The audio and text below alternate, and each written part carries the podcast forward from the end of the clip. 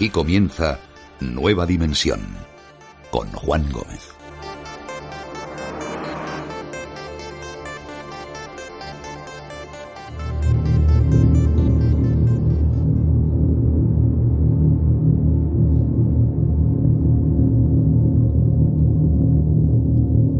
Muy buenas noches a todos. ¿Quién nos iba a decir, amigos, que hace ya varios años lo que se veía en televisión, el argumento de uno de los capítulos de la conocida serie CSI Miami, acabaría por convertirse en trágicamente profético.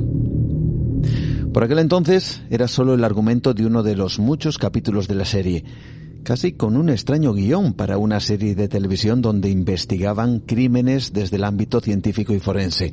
Un tsunami era el protagonista de fondo de uno de sus capítulos, un tsunami creado por el estallido de un volcán a miles de kilómetros de distancia y cuyo derrumbe, supuestamente, acabaría por provocar una gran catástrofe al otro lado del mundo.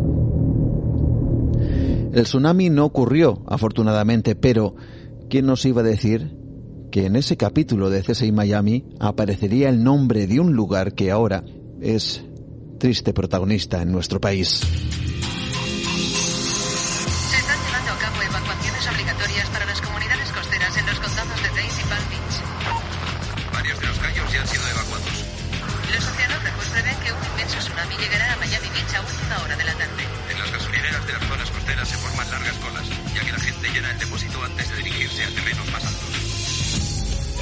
De la creciente demanda, muchas gasolineras están viendo que sus reservas son insuficientes. Este ya es el tercero en el que he estado. Las ferreterías están abarrotadas, ya que los ciudadanos hacen acopio de materiales preparándose para el tsunami. Este singular tsunami en el Atlántico ha su origen en el hundimiento hace ocho horas de una gran parte del volcán Cumbre Vieja en las Islas Canarias, que ha desplazado una masa de agua que, según se dice, alcanza los 100 metros de altura en dirección a la costa sur de Florida. Bueno, hacía años que conocíamos la fragilidad del volcán Cumbre Vieja, pero ni los expertos podían prever el hundimiento.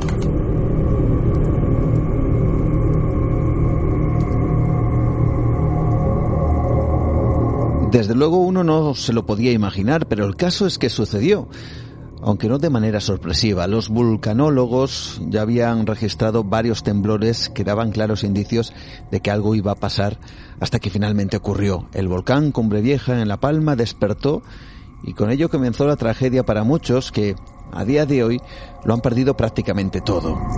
De momento el volcán sigue activo, lo que proporciona con su comportamiento una increíble oportunidad, hay que decirlo, para que los expertos aprendan mucho más y analicen datos que de otra forma no hubiera sido posible. Información que seguro podrá salvar vidas ahora y en el futuro.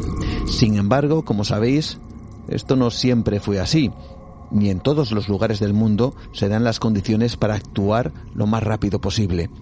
La historia nos demuestra que, ante la fuerza tremenda de la naturaleza, el hombre solo puede hacer una cosa, huir y observar desde la distancia. Pero a veces ni siquiera se ha podido escapar a tiempo.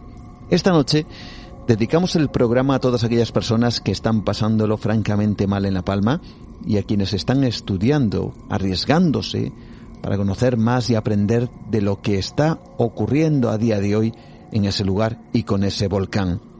Pero como digo, no es el único volcán que entra en erupción ni lo será en el futuro.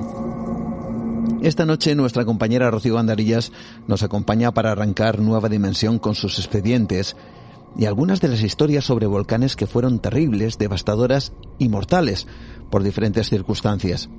Por cierto, si alguien quiere ayudar a la Isla Bonita, a La Palma, Nueva Dimensión se añade a la campaña Todos con La Palma en colaboración con el Cabildo Canario. Está todo el pueblo llorando. Nosotros lo último que vamos a hacer es perder la esperanza. Todo lo que vemos es poco. Una maleta con una muda y poca cosa más. Mucho trabajo, muchos sacrificios. Mi vida, toda mi vida ahí me pide. Seamos solidarios con La Palma. Podéis enviar, quien lo desee, un Bizum con el código 03747 y por nuestra parte, nosotros en Nueva Dimensión vamos a entregar todo el dinero que recaudemos este mes de quienes, por ejemplo, se sumen a nuestro espacio, a nuestro universo expandido Nueva Dimensión Premium, lo vamos a destinar todo al Cabildo. Lo haremos a través de Radio Nacional de España y además daremos certificado de todo ello. Así que hablando precisamente de Nueva Dimensión Premium, que este mes se va a convertir en algo muy especial, yo creo, o al menos así queremos desde Nueva Dimensión, aquí tenéis un adelanto del capítulo de esta semana donde vamos en busca de un lugar cuya destrucción es uno de los grandes y desconocidos enigmas de nuestro tiempo. Como digo, este mes se entregará el importe de los nuevos apoyos para ayudar con nuestro, yo no sé si decir pequeño, grano de arena a La Palma. Creo que a todos nos gustan los relatos de ciudades desaparecidas. Es como buscar un tesoro. Los esqueletos estaban enterrados bajo todos esos escombros quemados, que eran personas que habían quedado aplastadas cuando murieron o mientras aún estaban vivas. Zoar es importante porque fue la única ciudad de la llanura que no fue destruida. Porque fue la ciudad a la que escaparon Lot y su familia. Y esa ciudad era enorme. ¿Cómo es posible que nadie se hubiera fijado en ella? ¿Por qué no figuraba en los mapas? Pero ahí estaba el problema. Porque yo solo buscaba cuatro o cinco lugares y ahora tenía catorce. Y todo indica que hubo una catástrofe.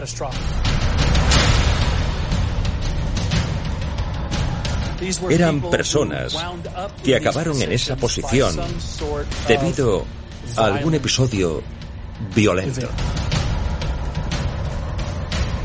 Son esqueletos hechos pedazos.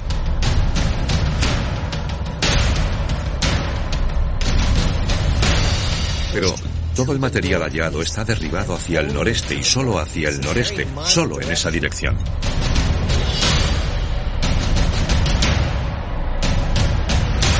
Se rompieron ventanas y algunas personas incluso cayeron al suelo por el impacto de la onda. Parecería como el fin del mundo.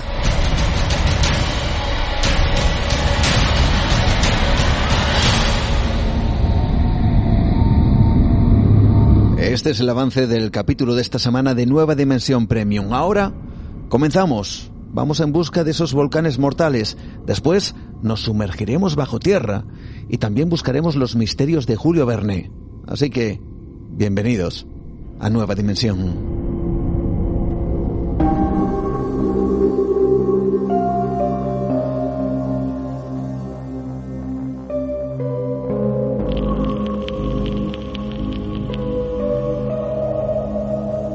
¿Cuánto tiempo hacía que no sonaba esta sintonía aquí en Nueva Dimensión? Sintonía especial porque precisamente con ella arrancamos el programa de esta noche. Con nuestra compañera Rocío Bandarillas, con sus expedientes y con una cuestión que evidentemente se lleva al terreno de la actualidad y también, por supuesto, al terreno de la solidaridad. Y esto lo explicaré pues después de que nuestra compañera intervenga para contarnos estas historias que tienen que ver con lo que precisamente pues acabo de iniciar el programa. Esos volcanes, por desgracia, tristes protagonistas en la actualidad.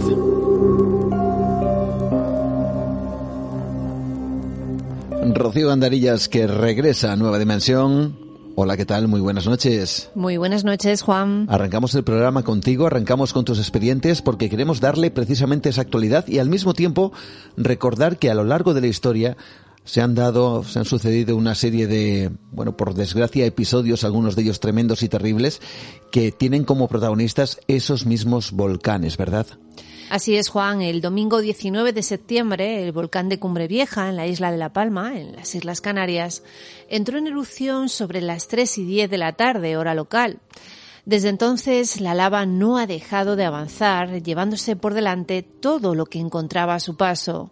Miles de personas han tenido que ser desalojadas y el material magmático ha engullido cientos y cientos de edificaciones, según los datos del satélite Copernicus. Todo esto sin contar los daños en carreteras, infraestructuras y plantaciones agrícolas. Por el momento no hay que lamentar ni heridos ni fallecidos, y es que aunque la peligrosidad del volcán para los habitantes de la isla es elevada, la erupción de tipo estromboliano es poco explosiva y su lava se mueve de forma lenta. Esto permite a los servicios de emergencia trabajar con mucha más facilidad.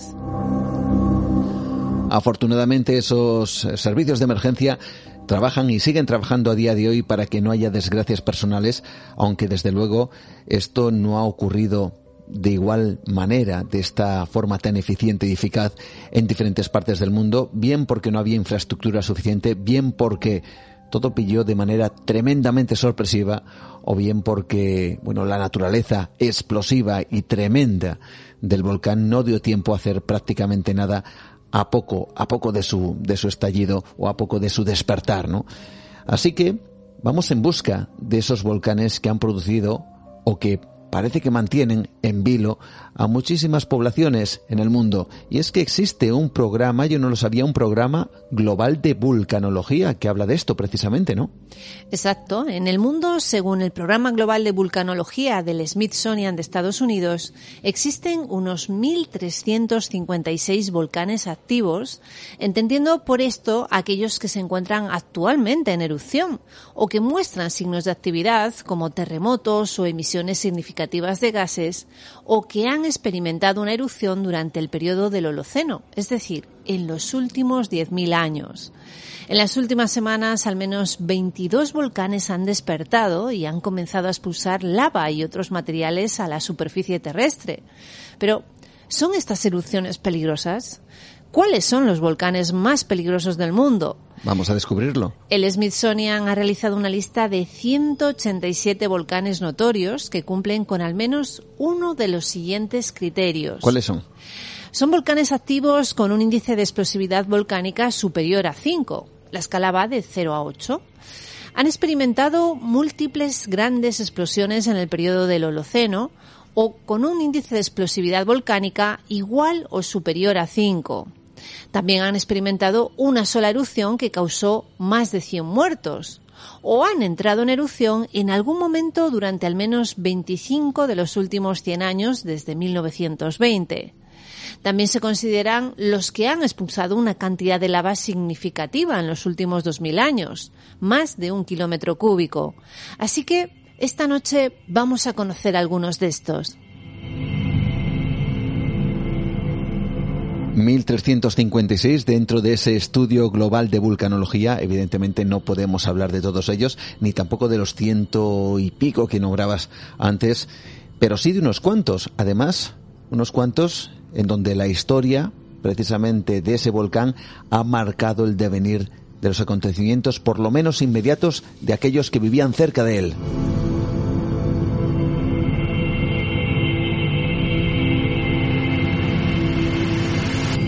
Y quizá uno de ellos, yo diría que el más conocido, al menos por su trascendencia incluso a nivel arqueológica, es el Vesubio, ¿verdad?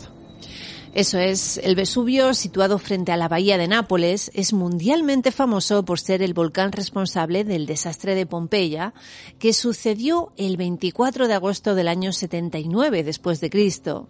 Su erupción sepultó varios núcleos urbanos y acabó con la vida de muchos de sus habitantes. Aunque no expulsa lava desde 1944, suelen producirse desprendimientos de tierra en su cráter que suelen levantar nubes de polvo y ceniza que han despertado falsas alarmas en numerosas ocasiones. Hasta 600.000 personas de 18 pueblos viven en las faldas del monte, en el perímetro que alcanzaría la lava si el volcán entrara en erupción. El Smithsonian considera que el Vesubio es uno de los volcanes más peligrosos del mundo porque ha experimentado varias erupciones grandes a lo largo de la historia y es un volcán activo que ha producido erupciones de alta fatalidad. ¿Recuerdas, Rocío, estar en Pompeya viendo esas figuras pétreas debido a la ceniza que en su momento cayó sobre los cuerpos de los importunados e infortunados que no pudieron sobrevivir o que no pudieron escapar a tiempo de esa ciudad y cómo quedó como si fuera una especie de máquina del tiempo en forma de roca, sus rostros, sus cuerpos, en muchas ocasiones con gestos tremendos donde se intuye el dolor que vivieron en esa época y que desde luego marcó un antes y un después además en el mundo arqueológico, ¿verdad? Son imágenes que yo creo que son imposibles de olvidar y que se nos van a quedar grabadas, pues eh, creo que para siempre.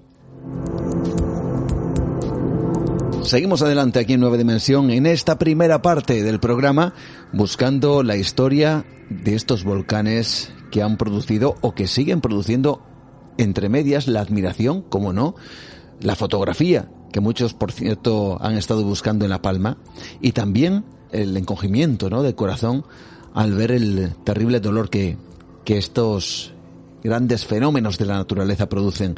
Nos quedamos con el Stromboli. ¿Dónde está? Se trata de una de las siete islas que forman parte del archipiélago de las Eolias, situadas en el mar Tirreno y que geográficamente forman parte de Sicilia. Fue en el año 2000 cuando la UNESCO las declaró Patrimonio de la Humanidad y desde entonces se han convertido en un lugar de habitual peregrinación para todo tipo de turistas, siendo Stromboli el lugar favorito de visita. El motivo, su espectacular volcán homónimo que lleva activo desde tiempos inmemoriales. ¿Y qué sabemos hablando precisamente de su actividad? ¿Qué sabemos de su actividad a día de hoy? Bueno, pues a lo largo de los años ha ido oscilando. De hecho, a comienzos del siglo XX, la isla contaba con más de 4.000 habitantes, pues la actividad de su volcán estaba relativamente controlada. Pero todo cambió en 1930, cuando una increíble erupción provocó una importante catástrofe y el consiguiente éxodo de su población. No en vano, a día de hoy, poco más de 300 personas viven de manera habitual en esta localidad de poco más de 12 kilómetros cuadrados. Desde entonces, el volcán ha estado activo con periodos de mayor acción, pero emitiendo lava de manera constante. De hecho, los expertos calculan que las explosiones de fuego y las emisiones de lava se producen rítmicamente cada 20 minutos, siempre precedidas de un potente estruendo y un temblor de tierra que anticipan lo que va a suceder. Pero eso no impide que los aventureros más osados se arriesguen a subir hasta lo más alto del volcán. Hemos estado viendo imágenes eh, absolutamente tremendas, gente que se acercaba todo lo posible, incluso eh, a lugares eh, que ya habían sido marcados como absolutamente peligrosos, donde se había acotado la zona. Hablo del Cumbre Vieja, hablo de La Palma, y como, bueno, totalmente irresponsables se acercaban solo para hacerse ese selfie o esa fotografía, ¿no? Bueno, pues a día de hoy el Stromboli sigue siendo asaltado por gente que realiza además una ascensión de lo más peligrosa, ¿no? Eso es, Juan. La ascensión está llena de peligros. De hecho, antes de comenzar el ascenso, hay un cartel que avisa de que no se puede estar más de una hora en la cima, pues inhalar durante 60 minutos el anhídrido sulfúrico de sus emisiones puede ser potencialmente mortal. Pero hay quienes lo arriesgan todo por encontrarse con una de las imágenes más bellas que verán en sus vidas. Observar cómo sale el magma incandescente en plena noche. Los excursionistas suelen elegir el tramo nocturno para iniciar la ascensión al Stromboli. El volcán está situado a 924 metros sobre el nivel del mar, mientras que se calcula que tiene otros 1.500 metros bajo tierra. Se tarda unas seis horas en llegar a la parte alta, aunque los últimos metros son realmente difíciles de coronar, pues la escoria volcánica es cada vez mayor. Y no solo por el peligro que entraña el magma, sino por las dificultades para mantenerse en pie entre las cenizas.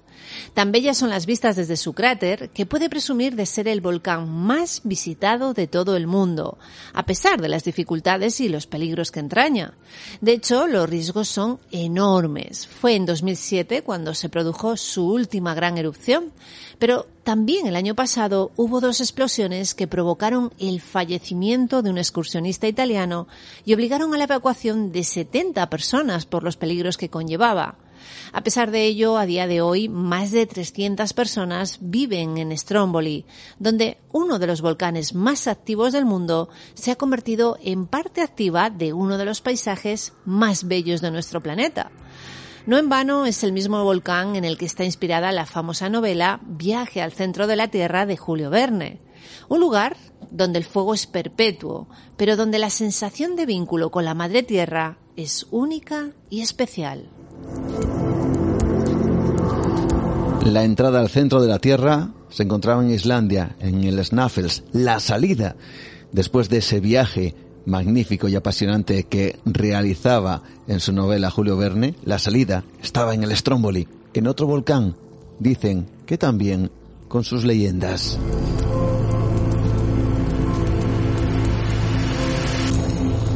Seguimos conociendo más y probablemente algunos nos suenan como el siguiente, el Etna. Y es que después de una pausa de 20 días, el volcán Etna volvió a entrar en erupción el pasado 21 de septiembre. El volcán más alto de Europa, que aumentó su altura en 33 metros durante la última erupción, alcanzando los 3.357 metros de altura, es uno de los volcanes más notorios del mundo por su frecuente actividad volcánica, sus múltiples grandes erupciones y por la cantidad de lava que suele expulsar en las mismas. Quizás la erupción volcánica del Etna más destructiva fue la ocurrida en 1669, cuando se estima que de su cráter fueron expulsados unos 830 millones de metros cúbicos de lava que obligaron a abandonar la destruida villa de Nicolasi. Misterios de la historia y de la ciencia. Nueva dimensión. Con Juan Gómez. Seguimos adelante. Yo creo que es buen momento también. Animamos a nuestros oyentes para que vayan descubriendo esas imágenes de cada uno de estos volcanes que tienen su propia historia. Como el siguiente protagonista de tus expedientes con los cuales iniciamos el programa de esta noche, la caldera de Santorini. Se trata de una gran caldera volcánica que se encuentra semisumergida en la zona sur del mar Egeo, a unos 120 kilómetros de Creta, en Grecia. Su última erupción tuvo lugar en 1950 y por su actividad frecuente y por su violencia está también considerada como una de las zonas volcánicas más notorias del mundo. La devastadora erupción minoica de la isla de Santorini durante la Edad del Bronce ocasionó un cambio climático en la zona del mar Mediterráneo oriental y posiblemente en todo el planeta fue una de las mayores erupciones volcánicas sobre la Tierra en los últimos miles de años. Y hay un lugar que desde luego está enclavado con el misterio. Es un monte. Y alguien que no conozca muy bien la historia de este monte pensaría que solo es un monte, pero en realidad es un volcán. ¿Por qué hay misterio? Bueno, porque dicen que allí recalaron los restos de la famosa arca de Noé el famoso barco que dicen supuestamente salvó a la mayoría de las especies en el diluvio bíblico, el monte Ararat. Además, también es el pico más alto de Turquía y se localiza en la parte oriental del país, cerca de la frontera con Irán y Armenia. Como bien dices, es famoso por ser el monte donde descansó el arca de Noé, según las religiones judía, cristiana y musulmana. A pesar de que muchos creen que es un volcán inactivo, su cumbre casi siempre está cubierta de nieve, su última actividad volcánica data de julio de 1840, cuando fue registrado un terremoto de importantes magnitudes que provocó importantes deslizamientos de tierra.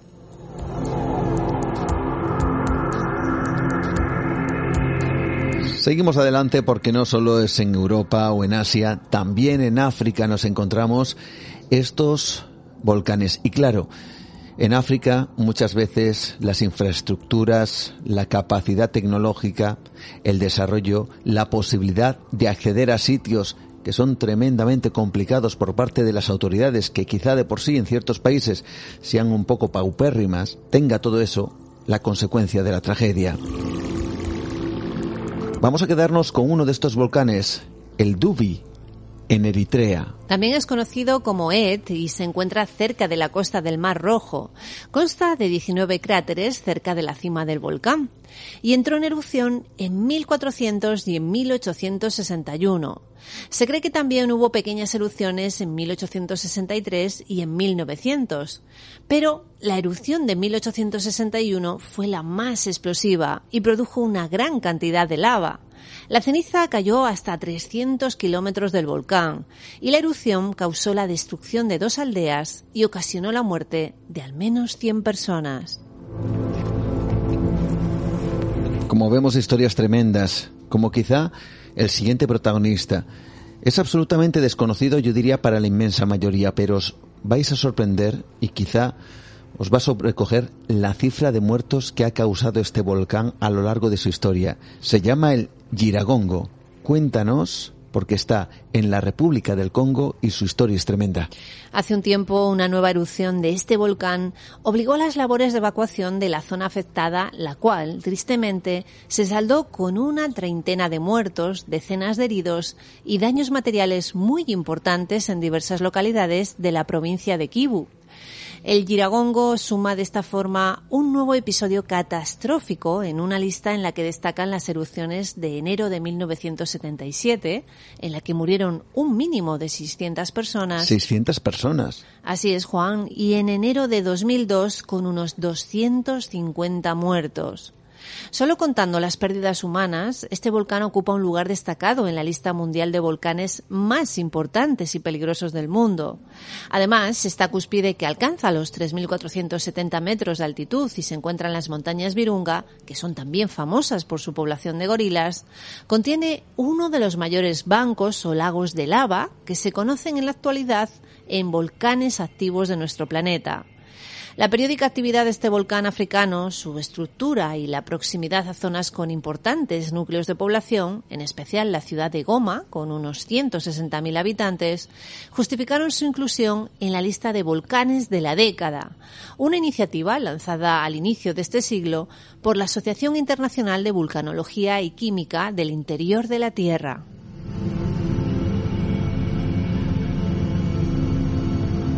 Tremendo, prácticamente cerca de un millar de personas muertas en dos erupciones en África y en épocas relativamente recientes. Y esto también sería cuestión de análisis. Nada de esto ha pasado a los medios de comunicación, por lo menos en los medios de comunicación occidental. Casi un millar de personas muertas en diferentes erupciones tremendas de este volcán y aquí ni nos enteramos de estas cosas, ¿no? Hay otro lugar fascinante, otro lugar en donde estuvimos muy cerca, Rocío, en donde precisamente este volcán es considerado el, más, el máximo dios para los masáis, es el Oldoino Lengai. Y tiene una historia que a mí me gustaría, por supuesto, que nos contaras. Este maravilloso lugar, situado al sur del lago Natron, en el extremo del brazo oriental del valle de Rif, al noroeste de Tanzania, tiene una cima formada por dos cráteres, uno de ellos inactivo y lleno de vegetación y ceniza volcánica. El cráter del norte sigue activo y ha emitido lava de una composición única de alta viscosidad, muy parecida a la del agua y siendo la lava más fluida del mundo y también con la temperatura más fría. Sus erupciones más recientes datan de 1917, 1940, 1960 y 1966 y fueron extremadamente violentas. Recuerdo las palabras de ese jefe Masai cuando estuvimos allí. Nos hablaba de ese cráter, de ese volcán, y nos decía que allí habitaba su dios más poderoso. Y es que no era para menos, en vista de la información que nos acabas de ofrecer. Y él mismo me decía, después de regalarme una pulsera, en donde parecía, al menos eso es lo que este jefe Masai me dijo, que representaba ese Lengai, ese dios, ese volcán, tenía esa doble cara. Por un lado, una cara roja, una cara explosiva, una cara temible, como sería ese dios cuando de repente erupciona y provoca el caos y también la muerte. Y por otro lado, cuando ese volcán está tranquilo, el dios, el dios de los masáis, me decía este jefe de la tribu, pues estaba contento, estaba plácido, no había ningún tipo de problema. Bueno, pues para que veamos que hay que mantener el respeto a esos, no sé si antiguos dioses, pero en definitiva los dioses de la tierra, que son los que, por desgracia, en ocasiones hacen que el destino de los hombres varíe según cómo se comporten. Pero sin duda alguna, si tenemos que hablar de un volcán, un volcán que lo cambió absolutamente todo, un volcán quizá uno de los más poderosos, al menos registrados por el hombre, es el Krakatoa, en Indonesia. No hay nada comparable a lo que sucedió en esa isla del mundo. Ocurrió en el año 1883 y fue algo absolutamente tremendo, ¿verdad, Rocío? Absolutamente, Juan. Esta isla situada entre Java y Sumatra, lo que antes eran las Indias holandesas orientales, comenzó a revolverse meses antes de su explosión con varias erupciones relativamente leves. Pero, como bien dices, el 27 de agosto de 1883 fue el gran día de la catástrofe. El volcán colapsó en una serie de explosiones en cadena que destruyeron gran parte de la isla y del archipiélago que la rodea. Según los registros de entonces, causó 36.471 muertes, tanto por la erupción como por el tsunami que ésta provocó. Más de 36.000 muertos en el estallido y el posterior tsunami de este volcán. Año 1883. Una isla, su volcán casi como si fuera una estampa de una película antigua, pero que este estalla y arrasa prácticamente con todo. Y lo hace a tal punto que, dicen los expertos, se produjo la mayor detonación escuchada por el hombre. Eso es, eran las 10 de la mañana, hora local, cuando el estruendo surgió en Krakatoa. Las crónicas de la época recogen testimonios que aseguran que pudo oírse en las islas Andamán y Nicobar, en India, a más de 2.000 kilómetros, en Nueva Guinea y Australia, a más de 3.200 kilómetros, e incluso en las islas del Océano Índico situadas a casi 5.000 kilómetros. Caray. Para que se hagan una idea nuestros oyentes, hay que tener en cuenta que la distancia entre Gibraltar y Finisterre es de 822 kilómetros en línea recta.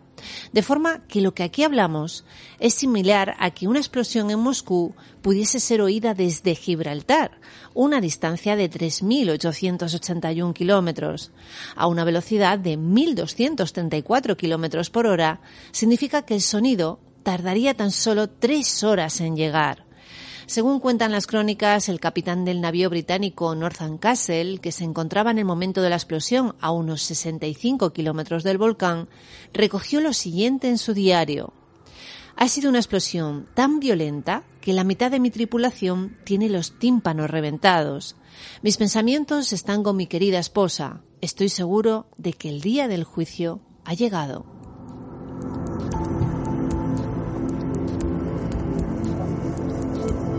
El sonido que fue registrado, los decibelios que fueron registrados, dicen que rompieron toda la barrera posible, ¿no?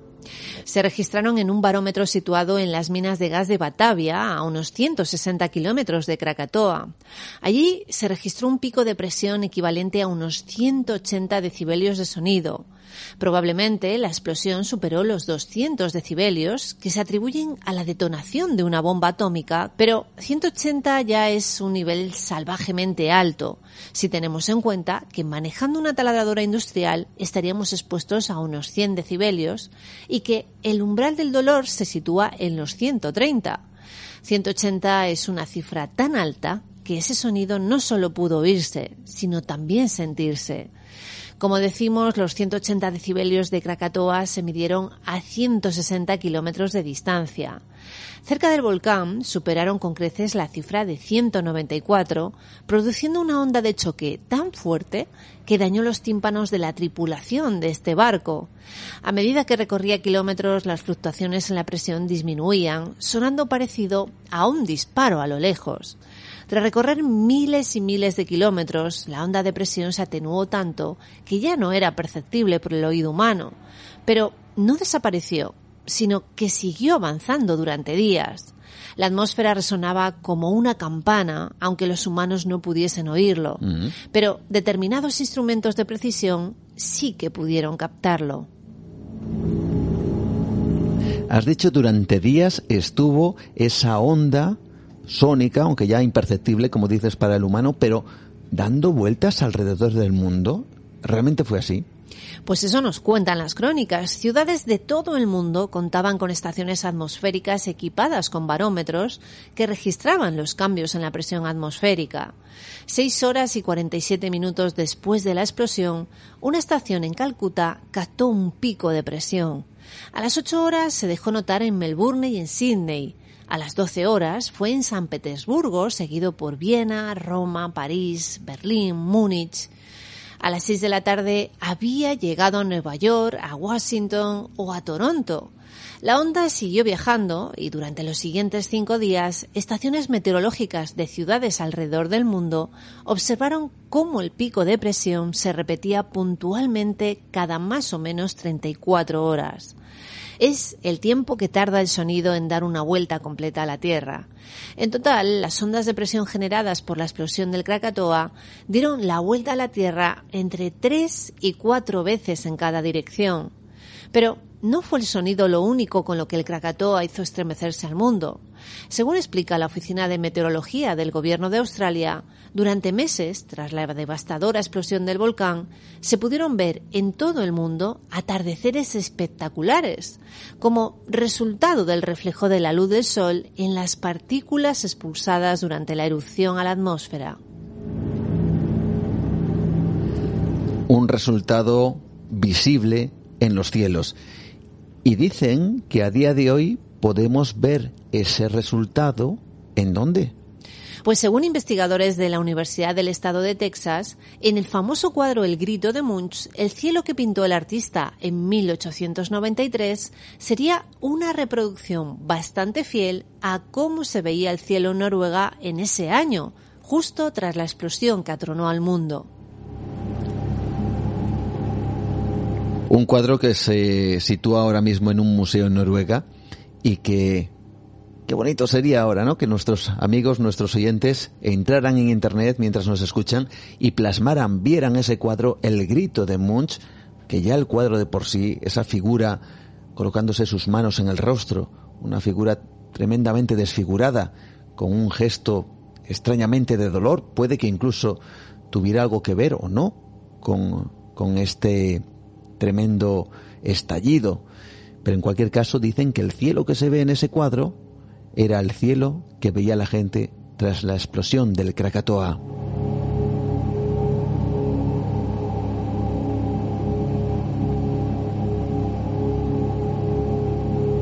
Además fue algo tremendo, ¿no? Al igual que ahora mismo estamos descubriendo, por ejemplo, todas estas cuestiones que tienen que ver con el Cumbre Vieja, cómo está constantemente en los medios de comunicación y cómo al mismo tiempo esta noticia ha dado la vuelta al mundo.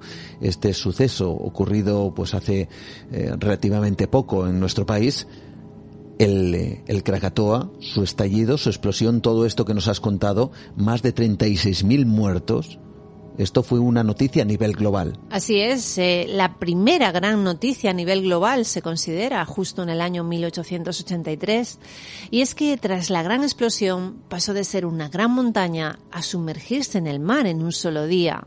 La explosión fue 13.000 veces más fuerte que la bomba de Hiroshima. Su fuerza provocó un maremoto que mató a casi 40.000 personas. Mm. Y además, las cenizas se elevaron 80 kilómetros y cubrieron gran parte del planeta. La capa de polvo suspendido en la atmósfera fue visible durante meses en todo el mundo y provocó que la temperatura del globo bajara un grado. Si ahora vemos esas imágenes de la ceniza cayendo sobre los edificios, sobre las casas de las zonas más cercanas a La Palma, incluso algunas zonas alejadas de ese volcán, bueno, yo no me imagino cómo sería encontrarnos con esa capa de ceniza en buena parte del mundo y que además este único volcán hubiera bajado un grado la temperatura global del planeta. Pero todo esto nos enseñó algo, ¿verdad? El Krakatoa nos enseñó sobre todo a nivel de aviación. Curiosamente, al estudiar el movimiento de sus cenizas por todo el planeta, los científicos descubrieron las corrientes de chorro, esas zonas de viento que hoy aprovechan los aviones para ir más rápido. Sin embargo, el Krakatoa no había dicho su última palabra, porque pasado el tiempo, este volcán volvió a emerger del mar, superando los 300 metros de altura, justo hasta que en 2018 volvió a entrar en erupción. Y atención a esto, hablamos año 2018, muy poquito tiempo desde el momento en el que estamos hablando ahora mismo. Y lo que os va a contar nuestra compañera es de estas cosas que una vez más se llevan al asombro. ¿Por qué esto no apareció a nivel global en los medios de comunicación? Un, bueno, un lugar que provocó en su momento pues cerca de 40.000 muertos, porque evidentemente hubo muchos desaparecidos, de repente vuelve a estallar y lo hace acabando con la vida de centenares de personas. Y esto ocurrido en el año 2018. ¿Os habéis enterado? Yo es que de verdad existen muchas cosas que a mí me, bueno, me sorprenden del mundo informativo. Y esto, que no es especulación, esto que ocurrió de verdad, yo no sé si nuestros amigos lo conocen. El 22 de diciembre de 2018 el Krakatoa estalló de nuevo y el balance fue terrible. Un tsunami provocado por la explosión dejó más de 420 muertos, más de 1.400 heridos y cerca de 200 desaparecidos. Caray. Su origen estaba de nuevo en aquel volcán, ahora llamado Anak Krakatoa, que significa el hijo de Krakatoa. Recordemos que la explosión original fue tan fuerte que el volcán se destruyó a sí mismo y en el mismo lugar, casi 50 años después, nació el Anak Krakatoa, que volvió a azotar Indonesia en el año 2018. Pero como dices Juan, yo no recuerdo haber visto esas noticias. ¿Lo recordáis vosotros? Más de 400 muertos, más de mil heridos, decenas de desaparecidos. Año 2018, el volcán Krakatoa. Nadie habló de ello.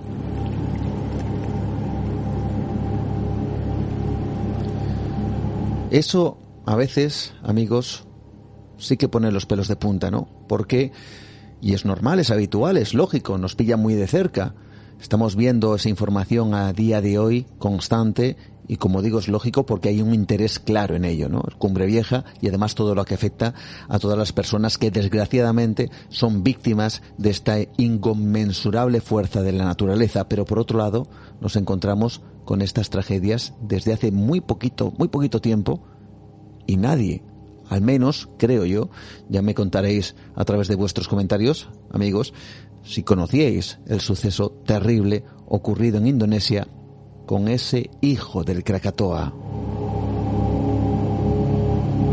Yo no sé si hay que añadir algo más, Rocío.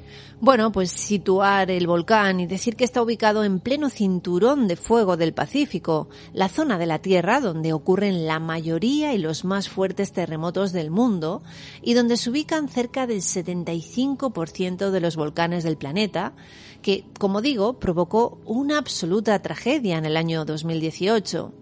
Y como si fuese una especie de extraña repetición de acontecimientos, tras varias explosiones, el terreno volvió a desestabilizarse y de nuevo se derrumbó. Pero su historia parece estar lejos de terminar y puede que en cualquier momento vuelva a estallar. El Krakatoa estalló, se derrumbó, colapsó, se autodestruyó en esa explosión. 50 años después, reaparece este Anak Krakatoa, este hijo del Krakatoa. 2018, los restos de esa explosión original genera un volcán que vuelve a provocar las víctimas. Y esto, como si se repitiera la historia, lo ha dicho muy bien Rocío, generó que ese Anak Krakatoa sucumbiera de nuevo. Veremos si hay que esperar otros 50 años para que todo se repita.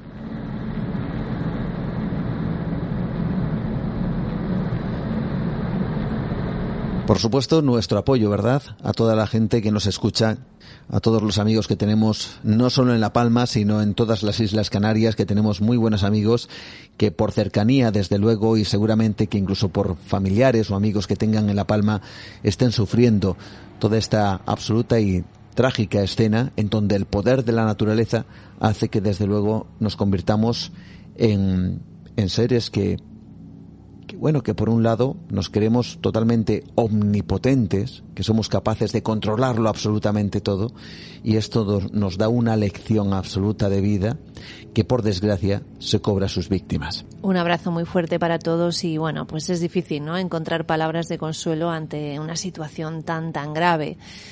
Eh, mucho ánimo y lo que tú dices, Juan, ¿no? Al final somos vulnerables y, y, debemos de ser, creo, en muchas ocasiones más humildes porque cuando pasan estas cosas nos damos cuenta que no tenemos absolutamente ningún control.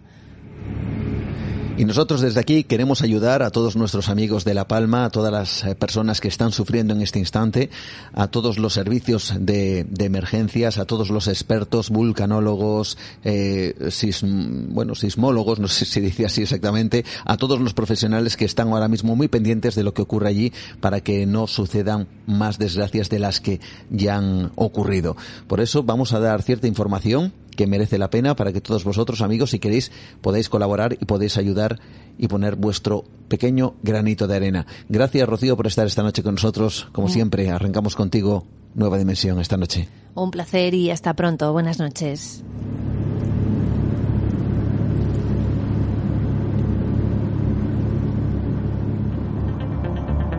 Nueva Dimensión.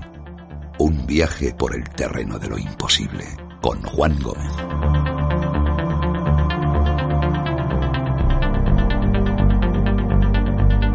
El primero de los temas aquí en Nueva Dimensión con nuestra compañera Rocío Gandarillas que ya se marcha por aquí y que nos dice adiós así con la mano y nosotros continuamos. Avanzamos mirando a través de nuestra ventana al misterio, disfrutando de estos mundos llenos de enigmas. Gracias como siempre por estar ahí. Nuestras vías de contacto abiertas. En Facebook Nueva Dimensión, mi perfil Juan Gómez Ruiz. En Twitter Nueva de Radio. En Instagram Nueva Dimensión Radio. Y nuestro email nueva de radio arroba gmail.com.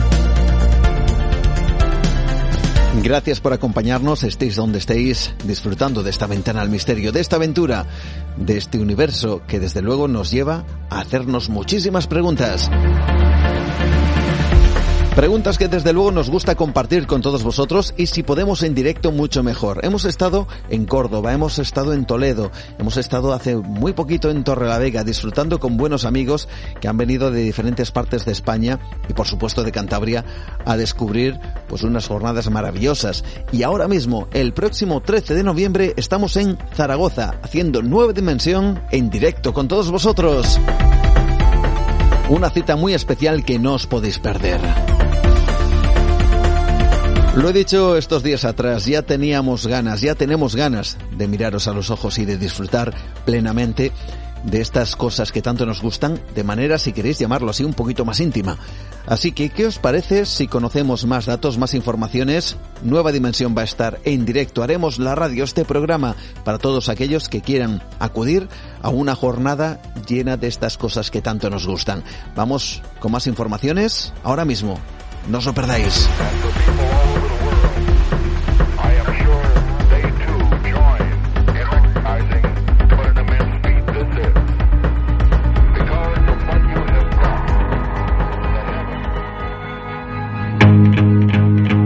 Grandes encuentros que tenemos, por supuesto, y grandes citas. La verdad es que y lo he dicho en más de una ocasión, nos encanta por fin poder veros las caras y disfrutar, disfrutar de los misterios, de estos enigmas que tanto nos gustan y además hacerlo en directo con todos vosotros.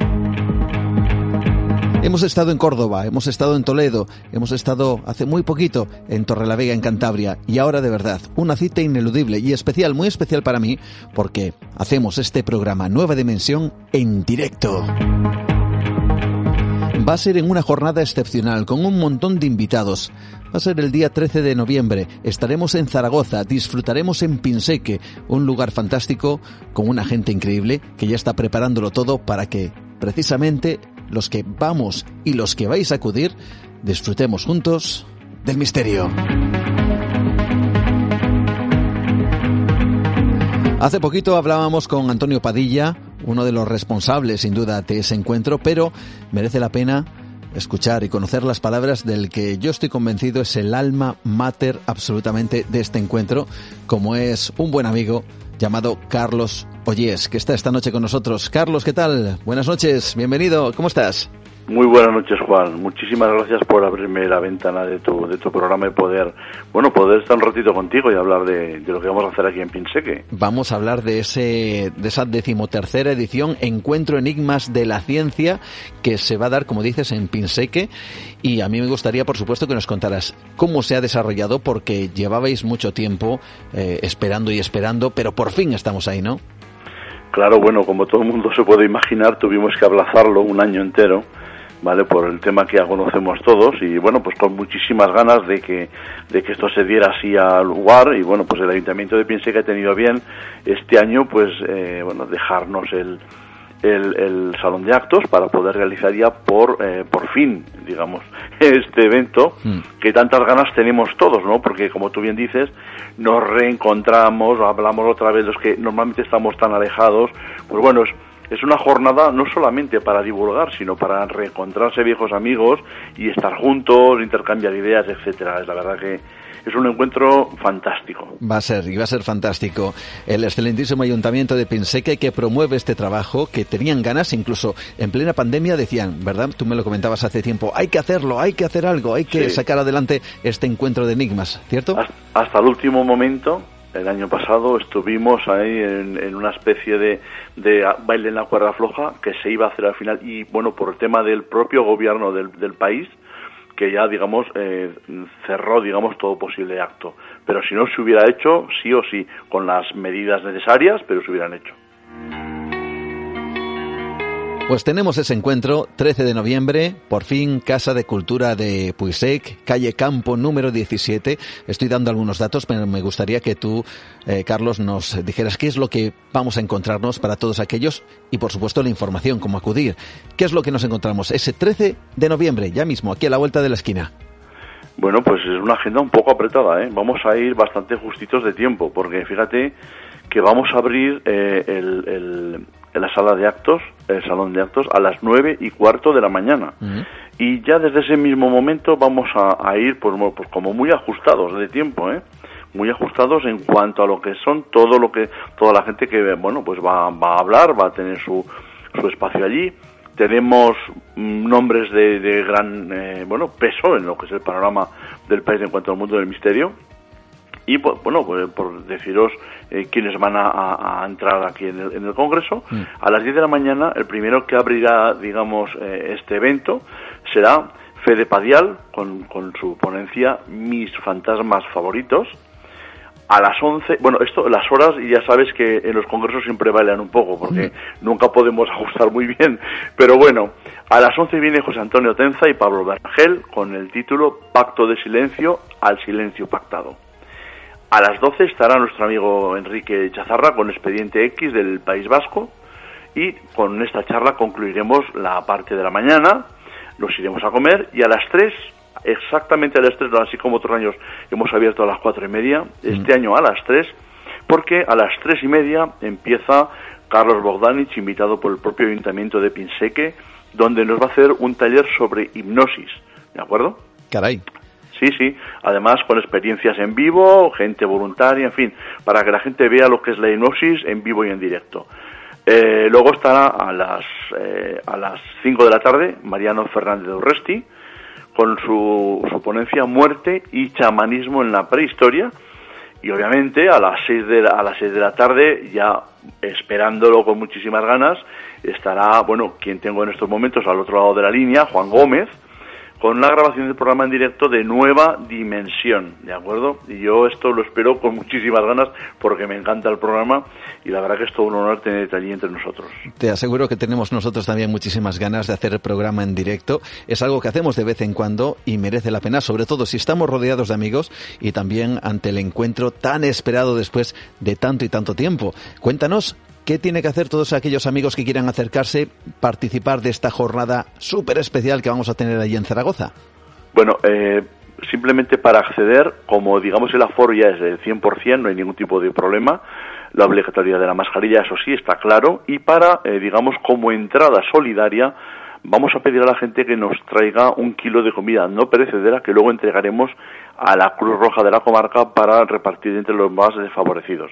Esa, ese será el único requisito imprescindible para eh, entrar a nuestras conferencias, es decir, el uso de la mascarilla obligatoria en el interior y, obviamente, como entrada, un kilo de comida no perecedera. Mm. Como nos encanta, Carlos, que instituciones como el ayuntamiento, en este caso de Pinseque, se incorporen a esta línea de misterio en donde descubren que hay muchas cuestiones a divulgar, todas realmente interesantes y que tienen que ver con la cultura, sin duda alguna, ¿verdad? Claro, claro, claro. Estamos en el mes cultural de Pinseque y para mí, desde el primer momento que yo propuse este tipo de actos aquí en, esta población de Zaragoza, eh, ya la incluyeron automáticamente ellos mismos en el mes cultural, cosa que a mí me hizo una gran ilusión porque realmente esto es cultura. Esto no es una, un, teatro, esto es algo que la gente de alguna forma vive, eh, siente, estudia, en fin, eh, hay, un, hay un movimiento alrededor de este tipo de, de, bueno, pues de, ponencias, de charlas, que va mucho más allá de lo que es simplemente, pues bueno, pues algo curioso, ¿no?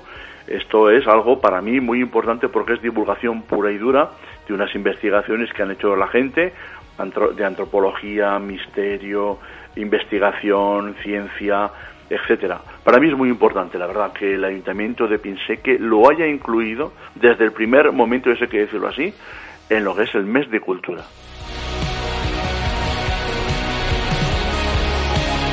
Organizado, cuéntanos, por el SIPE, la Sociedad de Investigación Parapsicológica y Exobiológica. ¿Lo he dicho bien? Correcto, correcto. Fantástico, qué bien. Pues qué ganas tenemos ya de estar ahí, de hacer el programa en directo, de estar con todos estos buenos amigos que has nombrado. Muchos de ellos eh, hemos tenido la oportunidad de bueno, de conectar en otros, en otros congresos y ahora qué buen momento de rehacer precisamente esa conexión en Zaragoza, en Pinseque. Recordamos la calle, ¿verdad? Recordamos eh, cositas. Casa de Cultura en eh, Polisec. Yo no sé si está cerca, ¿no? Se puede, se accede bien, ¿no? ¿Verdad? Sí, sí, está justo en medio del pueblo, en la avenida principal, no hay ningún tipo de pérdida. Es la Casa de Cultura Puisec, en la calle Campo, número 17. Repito, es la calle principal de la población, ¿eh? Y obviamente pues bueno no tiene ningún tipo de pérdida que es entrar justamente a Pinseque y en la calle principal pero vamos estará muy bien indicado no, no habrá ningún tipo de pérdida fantástico la decimotercera edición el decimotercer encuentro enigmas de la ciencia en Zaragoza Ahí estaremos. Carlos, un fuerte abrazo. Nos encontramos dentro de muy poquito. En nada, en nada, nos damos un abrazo muy fuerte, Juan. Sí, señor. Un fuerte abrazo y nos encontramos esa conexión directa con los misterios. Hasta dentro de nada, en unos días nos vemos en Zaragoza. Adiós, un abrazo fuerte. Adiós, un abrazo, Juan.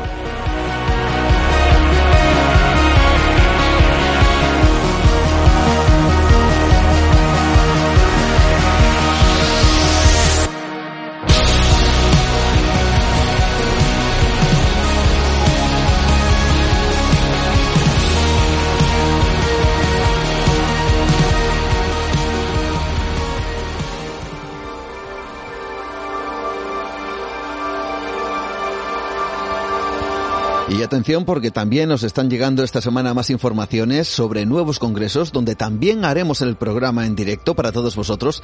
Ya os iremos dando esas informaciones que tienen que ver precisamente con todo esto, ¿no? Por fin abrimos un poquito el abanico después de todo este tránsito tremendo que hemos sufrido y llega el momento ahora de, como decía antes, mirarnos a los ojos y disfrutar del misterio. Cambiamos el tono del programa. Nos vamos en busca de enigmas bajo tierra, rituales que tienen que ver con la diosa.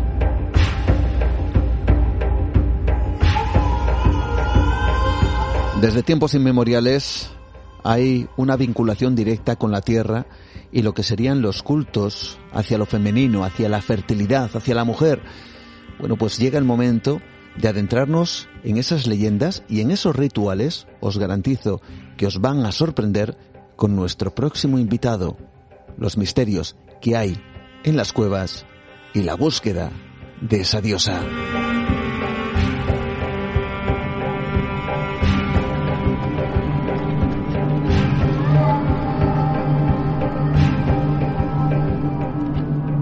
Nueva dimensión. Adéntrate en otra realidad. Como sabéis amigos, las cuevas es el origen de muchas cosas. Su, conexión con el ser humano es innegable y su vinculación con nuestro desarrollo llega, aunque no lo parezca, hasta nuestros días. En ellas hemos encontrado abrigo, el refugio necesario para poder sobrevivir, pero las cuevas también simbolizan mucho más. Dicen que hay una relación directa entre las divinidades femeninas y las cuevas. De hecho, muchas cuevas representan el útero materno, el nacimiento desde el interior de la tierra. Esto está tan plasmado en diferentes culturas que a la Tierra, curiosamente, se le llama Madre, la Madre Tierra. Y en su interior dicen que aún pervive la diosa, a la cual desde tiempos muy antiguos se le ha rendido culto. Esta noche en Nueva Dimensión tenemos a un periodista que es un auténtico viajero, quizá uno de los investigadores que más sabe en el ámbito de los misterios de la antigüedad. Trabajó en Radio Cadena Española, en Radio Nacional de España, fue redactor jefe de la revista Año Cero y es autor de innumerables artículos y además escritor de obras como Arqueología Imposible, el legado oculto de los maestros constructores. Y hoy es protagonista, ya no solo él, sino su último trabajo, Las huellas de la diosa, viaje a los misterios de las cuevas, un trabajo que ha ganado, ha sido galardonado con el décimo premio Juan Antonio Cebrián. Así que para nosotros es un verdadero placer contar con alguien con dicha experiencia, además con alguien que tiene en su haber un premio de lo más interesante y con un trabajo excepcional. Él es Francisco González. ¿Qué tal? Muy buenas noches, Francisco. ¿Cómo estás? Bienvenido a Nueva Dimensión. Hola Juan, muy buenas noches, muchas gracias. Oye, ¿cómo fue esto cuando te dijeron que has ganado, que ganaste el décimo premio Juan Antonio Cebrián? Pues, eh, pues mira, me acuerdo como si fuese ayer, ¿no? Porque pues, esa clase de cosas que no se olvidan, ¿no? Y recuerdo que estaba trabajando, estaba trabajando y además yo cuando estoy trabajando eh, estoy absorto, ¿no? En lo que estoy haciendo. Eh, que se le pregunten a, a, Cristina, mi mujer, ¿no? Que a veces me, me, está hablando y yo no me entero. Y es porque ya te digo que me, que me, me, concentro muchísimo, ¿no? Y como te decía, pues recibí una llamada, la llamada de la presidenta de la Asociación eh, Cultural Juan Antonio Cebrián, Silvia Casasola, y para darme la, la, sorpresa y al principio esto que piensas que es una que es una broma de, pero claro una broma de ese, de ese cariz, pues tampoco yo me lo, me lo creía de una persona mm. seria como es, como es Silvia, ¿no? Y la verdad es que fue muy, muy, muy emotivo, ¿no? Fue muy emotivo por, uh, pues por el, por el prestigio del premio y, y por la personalidad de, de, del hombre que le da, que le da nombre, ¿no? Juan Antonio Cebrián. Tenemos un trabajo delante excepcional, obra, por cierto, que yo creo que merece tremendamente la pena de Editorial Odeón, que no lo he dicho antes. Y seguimos conociéndote un poquito más porque sé que te encanta, te gusta viajar. Además tienes una página en Facebook que deja las claras que la historia quizá haya que revisarla a fondo, ¿no? Esa arqueología imposible, ¿verdad? Sí, tengo una, efectivamente, una página Arqueología Imposible, sí se llama como, como mi primer libro. Y, sí, procuro escarbar un poco, contar, hablar de la letra pequeña de la historia, o de la cara B de la historia, de de hechos y de anécdotas que no son, que no son conocidos o que no, eh, no son de dominio público, ¿no? Y también pues buscar de vez en cuando la, la polémica porque la historia o, la arqueología eh, pues tienen zonas oscuras, zonas con, eh, muy misteriosas, algunas y algunas precisamente son son objeto del, de, las huellas de la diosa, ¿no? del, del libro que, que acabo de publicar. Cuéntame, ¿a cuántos sitios has viajado, Francisco? Uf, pues eh, muchísimos, muchísimos. Y, y, no he, y, no he, viajado tanto como, como me hubiese gustado, pero sabes esto de los estos trabajos que te tienen te tienen atado a, a, a la mesa, ¿no? A un escritorio y, y, la verdad es que me faltan muchos sitios, pero sobre todo y en relación con el libro, pues he viajado por prácticamente por todo el Mediterráneo, ¿no? Y, y aunque el libro se centra en el 90% de las, eh, de las historias que cuento, de, se centra más en España, al contrario que, el primer libro, que Arqueología Imposible, eh, Las huellas de la diosa es algo más, eh, más, lo, más local.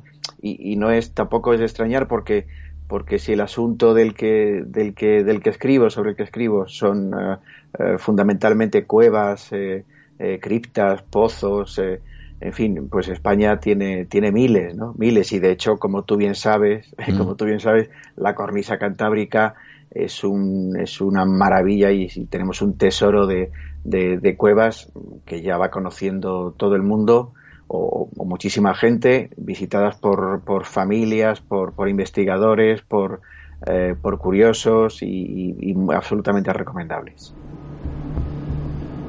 Y con ese bagaje que tienes a nivel profesional y también a nivel viajero, cabe preguntarse, evidentemente, ¿por qué? ¿Por qué precisamente todo este mundo de las cuevas o de la búsqueda de esa diosa que aparentemente habita en el interior de ellas? Eh, pues eh, verás, la diosa o la, esta diosa a propósito del Mediterráneo, esta diosa madre, ancestral, ¿no? Esta, esta diosa que al principio no tenía nombre, que luego uh, se fue, le fueron, eh, la fueron bautizando con, con, nombres diferentes según la cultura, eh, según la región, ¿no?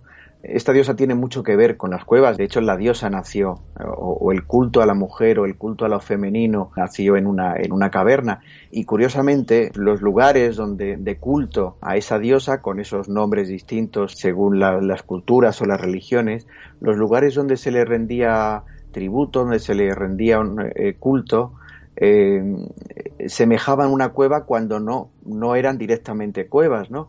Eh, de hecho, las criptas, eh, donde por ejemplo se realizaban los cultos, de los estos célebres cultos mistéricos, los cultos, por ejemplo, a Isis, eran, eran, si no eran cuevas, como te digo, eran, eran criptas, ¿no? Incluso las, las, las criptas de las propias iglesias, las iglesias católicas o las iglesias cristianas, eh, también semejan una, una cueva, ¿no? Son lugares eh, oscuros o lugares eh, propicios para el recogimiento, pero como te decía, el origen, el origen de esa diosa, volvemos a Cantabria, por ejemplo, porque mm. hay, hay, bastantes ejemplos, o, algún que otro ejemplo, son mm, las vulvas, las vulvas esquemáticas, ¿no? plasmadas en esas, en esas cuevas. Digamos que ese es el origen de todo, ese es el origen de los primeros intentos de, eh, de religión o de, o de espiritualidad vinculados a, no al hombre, sino,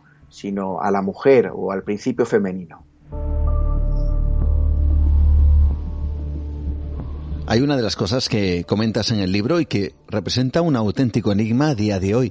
Y son esas manos, ¿verdad?, que se plasman desde la antigüedad, desde el paleolítico, y que representan un auténtico misterio. Hay quien afirma que plasmar las manos, para aquellos que lo hicieron, era como traspasar la roca e ir al más allá. O quizá fuera conectar con la madre tierra a través de la pared de la cueva. Sí, eh, yo recuerdo un artículo que publiqué hace muchos años en, eh, y, también hablaba, escribía un poco sobre este, sobre este asunto. Eh, en este libro lo, lo profundizo, lo profundizo mucho y desde otra perspectiva, también de, de viajando. he conocido pues otros sitios, otras cuevas, por ya te digo, por el ámbito mediterráneo y en otras partes del, del mundo también yo creo que en el asunto de las manos, que, efectivamente están extendidas por todo el mundo, es muy complejo. A mí me gusta eso que has apuntado, Juan, me gusta eh, ese carácter de, de, las manos no son simplemente, eh, como podría parecer, una especie de saludo o una especie ah, de decir yo estuve aquí, ¿no? Y por eso pones la mano en la, en la cueva, ¿no? Sino que, esconde pues eh, nuestro anhelo de trascendencia. ¿no? Eh, eh, yo quiero pensar que nuestros remotos antepasados veían las paredes de la cueva, como tú has dicho, como una especie de velo, ¿no?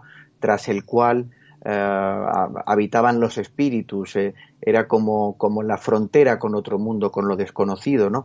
Y ellos imaginaban que esa pared no era algo sólido, sino que era algo permeable, ¿no? Eh, de ahí, por ejemplo, estas, estas eh, manos tan características a las que le faltan falanges ¿no? de los dedos. ¿no? Una hipótesis es que eh, doblaban los dedos y luego soplaban la pintura y al doblarlos pues realizaban una especie de acto mágico como si esos dedos faltantes penetrasen a través de la, de la pared, ¿no? con lo que se establecía una comunicación entre la persona viva y los espíritus que habitaban al otro lado de la pared de la cueva.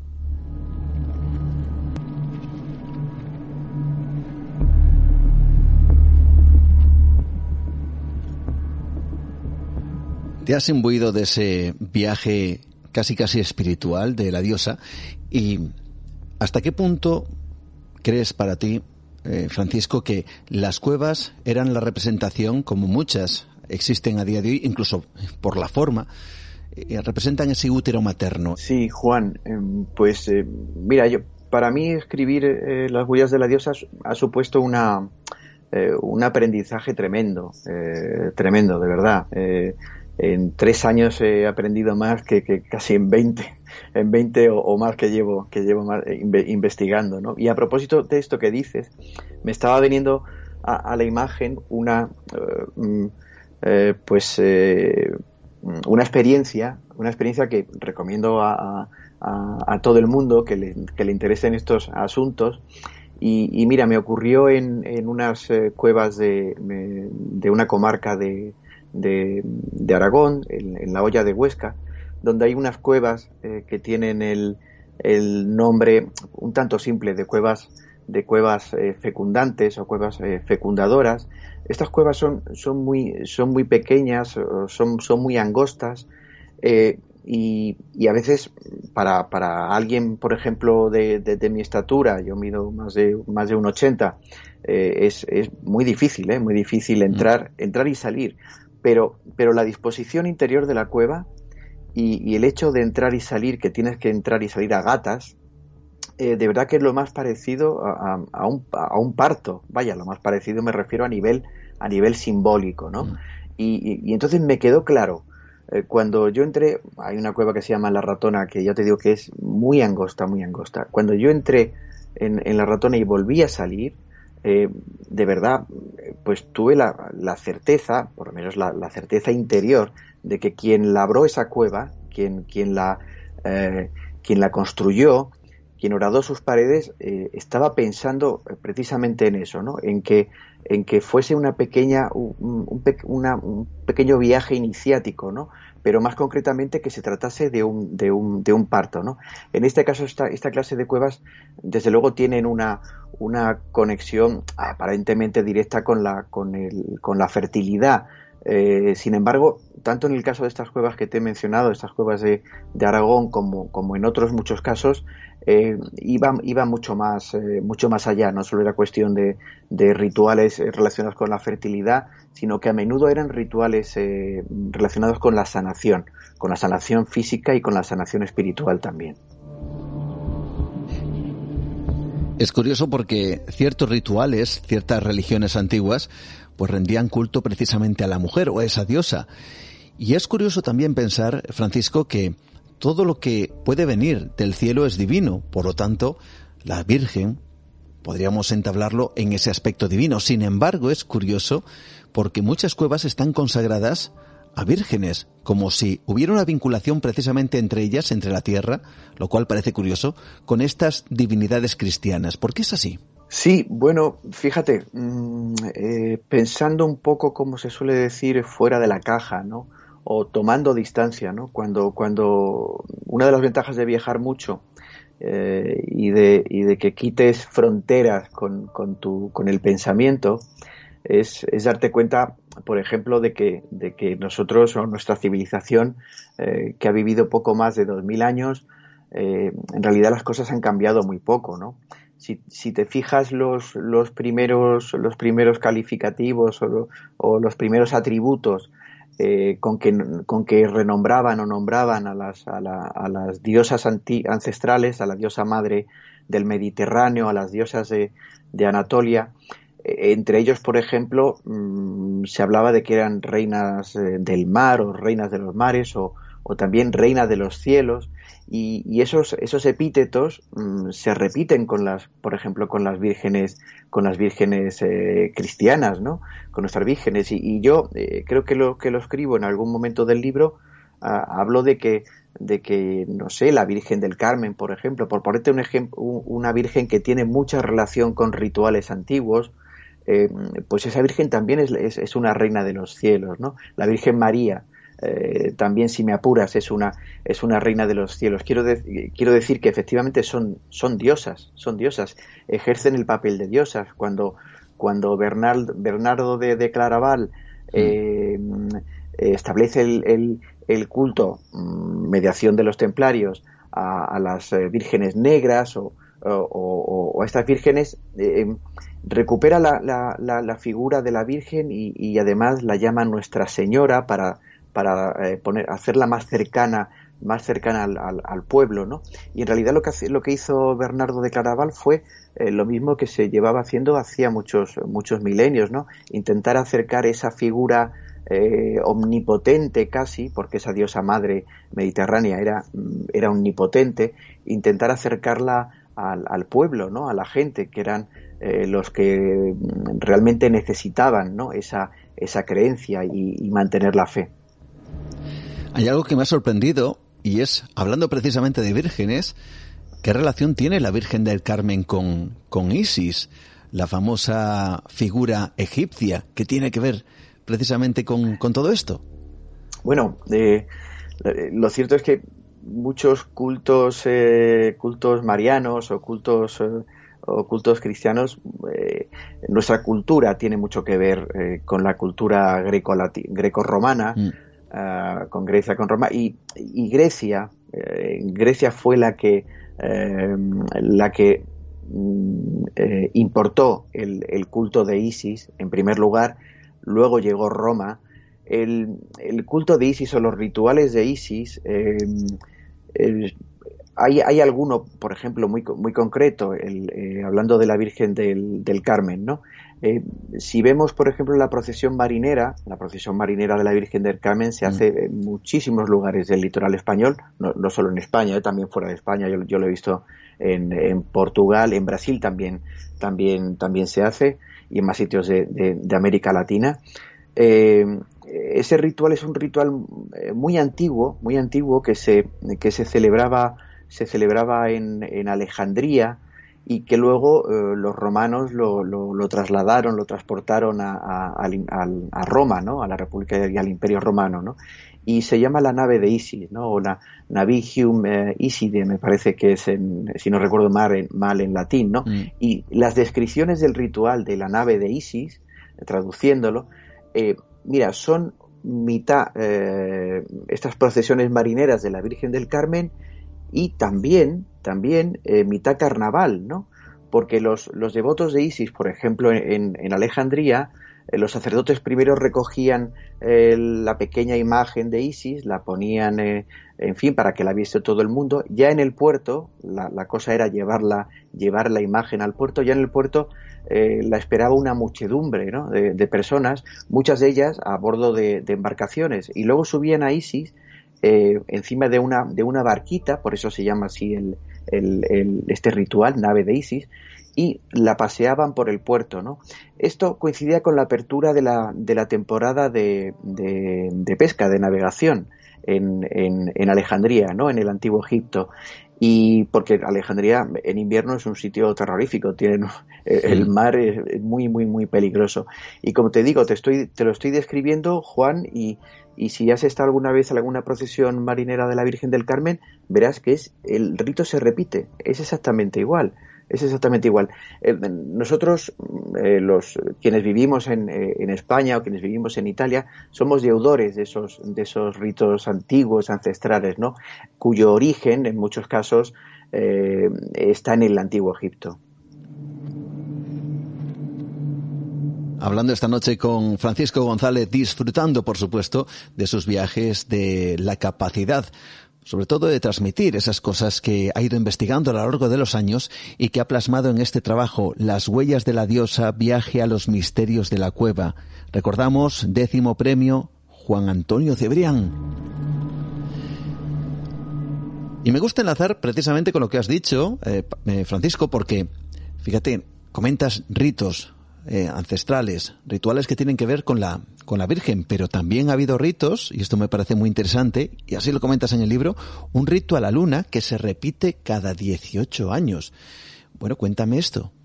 Sí, con esto, esto me encontré casualmente, casualmente en un, en un viaje. Si es que uno se encuentra casualmente hmm. con las cosas, ¿no? Empiezo, eh, ya hace tiempo que no creo que sea eso, ¿no? Yo creo que intencionadamente vamos eh, buscando eh, pues eh, determinados asuntos, lo que nos apasiona, lo que nos gusta. Y, yo estaba en Cerdeña, yo eh, estaba en Cerdeña y estaba visitando unos unos unos pozos, allí los llaman poz, pozos pozos sacro, pozos sagrados, donde tenía lugar una, una, una mm, celebración, un ritual, una especie de fiesta que pusieron que pusieron digamos donde donde debían ponerlo unos, unos científicos italianos hace, hace muchísimos años y, y, te digo que fue que es una casualidad porque mm. cayó en mis manos un, un, un, librito que habían publicado y lo compré en una, en una librería allí, creo recordar que en, que en Sassari, un, pueblo grande de, de Cerdeña. Eh, pues eh, verás estos pozos sagrados em, que son realmente son espectaculares, eh, son unos, una especie de, de, óvalo muy grande con gradas, eh, con gradas a un lado y, a otro, y al fondo está, está ese, ese, pozo excavado que generalmente estaba, estaba inundado y, el agua, eh, la superficie del, agua, pues debía ser de un, de un metro cuadrado por, por, otro metro aproximadamente, pues eh, mm, reflejaba la luz de, por las noches, la luz de, la, de, las estrellas o la luz de la luna, ¿no? Y hay, hay un fenómeno lunar que se llama lunasticio, que ocurre, eh, que ocurre cada 18, 18 mm, años y 6 meses. Eh, bueno, la cuestión es que eh, la teoría, demostrada al parecer empíricamente por estos, por estos científicos italianos, es que esa, precisamente fue esa, esa ceremonia, entre otras, probablemente, la más importante que se llevó a cabo en, Cerdeña, una isla italiana que tiene mucha, como, como mucha gente sabe, tiene mucha vinculación histórica con España, ¿no? Y, claro, yo, uno se pregunta, ¿no? Y se maravilla, ¿no? Primero ves esa construcción que están, por cierto, bastante bien conservadas. Yo recomiendo a los, a, quienes quieran que, eh, que además es un viaje en barco muy bonito desde, desde Barcelona a, Cerdeña. Mm pues eh, recomiendo de verdad la visita a estos, a estos pozos sagrados que son muy poco conocidos, eh, eh, pero que, son una maravilla. Y como te decía, yo imagino, y tú también te imaginarás, Juan, cómo sería una celebración, una fiesta que, ocurría cada 18 años y 6 meses, ¿no? Es, o sea, el, el, uno mm, no, no podemos imaginar, tendemos a, a, pensar que hace que durante la edad del bronce, eh, eh, que nuestros eh, remotos antepasados eran iban poco menos que todavía en taparrabos, ¿no? Hmm. Y, en absoluto. Y además tenían un conocimiento, un conocimiento asombroso del medio natural que les rodeaba, no solo de las plantas, las hierbas,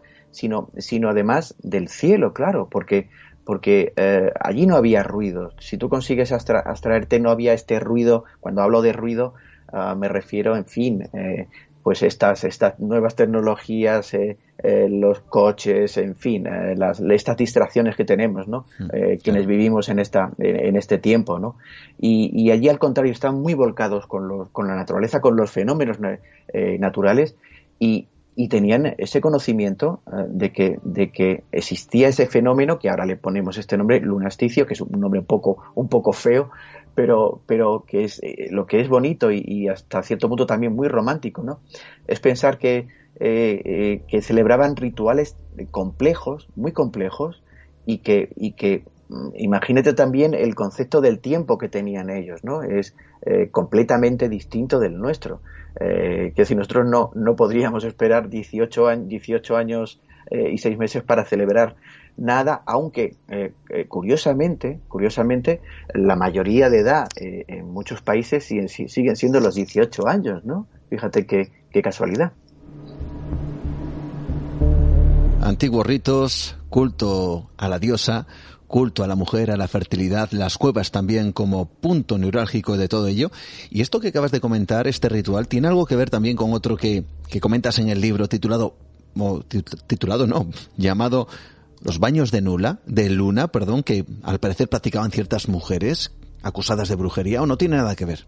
Eh, bueno, eh, sí, en, sí, en el sentido de que la luna y la mujer tienen una relación, eh, pues por una relación clarísima, ¿no? Y, simbólica y, mucho más allá del, símbolo, ¿no? Y, y sobre los baños de luna en concreto, que yo también eh, em, hablo, creo, escribo bastante, bastante en el libro. Mm. Eh, los baños de luna era una práctica, una práctica que todavía, que todavía eh, existe, todavía hay grupos de, de mujeres, hay, hay, grupos en Europa, en Europa por ejemplo hay bastante, hay actividad de grupos neopaganos, no paganos, y, estas mujeres, mujeres sabias, a mí no me gusta llamarlas, eh, llamarlas brujas, que es un término, en fin, que queda un poco para el folclore y es un término, eh, pues, eh, pues un poco degradante. ¿no? Mm. estas mujeres sabias, mujeres que tenían un conocimiento, ah, pues un poco esotérico, y un, y, un, conocimiento mm, claro de, de, las hierbas, de las plantas, entre otras, entre otros ritos que practicaban efectivamente en, noches de luna, de luna llena eh, se exponían, eh, se, cuenta que, que, se desnudaban y tomaban baños eh, en, o cerca de los arroyos y además esos baños de, de, lunas que luego se tendían o bien pues junto al río o, o preferiblemente en, en, cuevas, ¿no? A propósito de, de, Aragón, yo una de estas cuevas fecundantes tiene una pues eh, eh, en el techo, una especie de círculo perfecto y, yo, yo, que estuve de, de, noche, eh, pues la luna incidía de una manera absolutamente espectacular, ¿no? Pasmosa. Y hay, y hay cuevas, hay cuevas, hay una cueva, por cierto, vinculada, vinculada, es la cueva de las Huisas, que está, que está en, Huesca, y esa cueva está vinculada al, al, asunto de la brujería porque varias mujeres que vivían en en, en Villanúa, eh, un pueblo, este pueblo de, de, que está muy cercano, la, la cueva de las Huisas está, está, bueno, ya metida en el pueblo, en, en Villanúa. Pues varias mujeres que vivían en, en, en, Villanúa o en los alrededores fueron acusadas de, de, brujería, de practicar la brujería y, y ejecutadas, en, algunas de ellas ejecutadas en, en Jaca, ¿no? Por, el, por, por la Inquisición española. Y eh, como te decía, en realidad, en realidad los baños de luna no tenían absolutamente nada de malo. Eh, era, era una reunión de mujeres, muchas veces eran abuelas eh, con sus hijas e incluso con las nietas, o, o, en fin, o mujeres adultas que se reunían y un poco eh, replicaban ¿no? rituales ancestrales, rituales paganos, y en ese sentido, como bien has apuntado en, tu pregunta, Juan, es probable que ese culto, que esos cultos, por ejemplo, en la cercana isla eh, de Cerdeña, cercana afectivamente, históricamente a, España, pues eh, digamos que fuesen una especie de de, de, prolegómeno, ¿no? De esos rituales que luego en siglos posteriores, eh, lo que te estoy contando eh, ocurría pues en los, entre los siglos que 15, 17, pues eso fue, ya te digo, como el origen, ¿no? Los prolegómenos de, esas, de esos rituales que, que siguieron manteniéndose no solo en España, te he hablado de Europa, y por ejemplo en el Reino Unido. También en el Reino Unido, en Irlanda, por ejemplo, eran, eran frecuentes estas reuniones y, estos, estos baños de, luna que a mí, a mí me parecen pues igualmente eh, bonitos, ¿no? llamativos. Sé, Francisco, que has estado en diferentes cuevas y cuéntanos, transmítenos o a los oyentes cómo es la sensación de estar en una cueva absolutamente en silencio y en plena oscuridad. Pues, eh, pues bueno, es algo que, que, yo no recomiendo hacer en invierno. no recomiendo hacer en invierno. Ya, ya en verano, en verano la tú lo sabes bien porque eres un gran aficionado y, y, has visitado muchísimas, muchísimas cuevas también, como yo. Y, y, tú también lo sabes. Las cuevas son lugares muy fríos, ¿no? Lugares muy, muy húmedos. Desde luego, para estar mucho tiempo mm, es una experiencia una experiencia desagradable ¿no? y, y, yo por eso creo que también apunto apunto en el libro y si no lo debería haber apuntado eh, nuestros remotos antepasados no, no, no vivieron en, la, en las cuevas o sea no no eh, ellos utilizaban las cuevas como refugio no como pero solían vivir en abrigos que estaban cerca de la, de la entrada o muy o muy cerca de la, de la, de la boca digamos de la cueva por eso, porque, porque eh, eran sitios poco saludables ¿no? para, para vivir. Al contrario, como tú también sabes, eh, eh, las cuevas eran el lugar, el lugar propicio para la celebración de rituales, probablemente para, para, los partos también, y para, esas, para plasmar esas pinturas, las pinturas rupestres, que solían ser, al contrario de donde vivían ellos, junto a la, a la salida, digamos, entrada de la, de la cueva, en la boca de la cueva, solían ser siempre al, al fondo de la cueva, ¿no? En lugares donde no, donde no había luz, donde no llegaba la luz, la luz exterior. Desde luego que es un trabajo absolutamente recomendable. Recordamos Las huellas de la diosa, viaje a los misterios de las cuevas. Hay algo que me ha sorprendido muchísimo en el libro y es la asociación que haces con la dama del Che o la de Baza, eh, con la diosa fenicia a Astarte o Astarte. Eh, ¿Quién es esta diosa y por qué tiene esa relación? Bueno, pues eh, Astarte es otro, como te decía hace unos mitos, es otro nombre de la diosa, mm. de la gran diosa madre, ¿no? O, la Astarte es la diosa fenicia que, trajeron los, este pueblo, eh, este pueblo de, mercaderes, ¿no? De, y de grandes navegantes que, trajeron desde, desde Líbano, eh, nos trajeron esa diosa, ¿no? si ves los, los atributos de Astarte o de su pariente de, norteafricana que, que, lleva el nombre de Tanit, eh, si ves los atributos de, estas diosas por, por eh, figuras eh, que, hemos, que se conservan de ellas, pues son, mm, son absolutamente idénticos o, muy, muy, muy parecidos a los, que, a los que distinguen a la dama de Baza o a la dama de Elche o a la dama de Cabeza Lucero, ¿no? Son eh, son adornos, eh, adornos que son mucho más que adornos, porque esos adornos, desde los pendientes hasta el pliegue, eh, el pliegue más pequeño de la, de la, de la ropa, ¿no? de, la, de la piedra, del, labrado, significan algo, ¿no? simbolizan algo. ¿no? Y, en el caso de los fenicios, por ejemplo, ellos tomaron, tomaron como, como ejemplo la iconografía del antiguo Egipto también. ¿no? Hay, hay por ejemplo, la flor del loto, eh, la dormidera. En general se trataba de, esto lo vemos en la cultura, en la cultura íbera del Levante y del sureste y, del sureste español, eh, muchísimas figuras y muchísimos grabados, relieves. Eh, aparecen estas plantas que se suelen llamar plantas de poder o plantas que pueden ser plantas medicinales, pero también son plantas enteógenas eh, que, tienen efectos psicoactivos y que, y que probablemente sirvieron para rituales eh, eh, elaborados, rituales tendentes quizá a, a, las profecías o, por ejemplo, a conectar con el, con el, con el inframundo, con el otro mundo. Y, y como te decía, sí proporciona otra visión de las, de las damas íberas que a mí me parecen que, que, en fin, que sea se ha insistido poco en el valor que tienen, que tienen estas, estas eh, figuras, ¿no? Para, para eh, la historia de, de, nuestro país, ¿no? Y a mí me parece que, son eh, la, mejor muestra, la mejor demostración de cómo en, la Edad del Bronce, como mm, hace 3.000, 3.500 años, de qué manera se estableció una, relación absolutamente rápida, abierta, en, todo el Mediterráneo. ¿no? Había una conexión eh, palpable ¿no? de, las culturas. Los, los fenicios ayudaron, eh, sin duda, ¿no?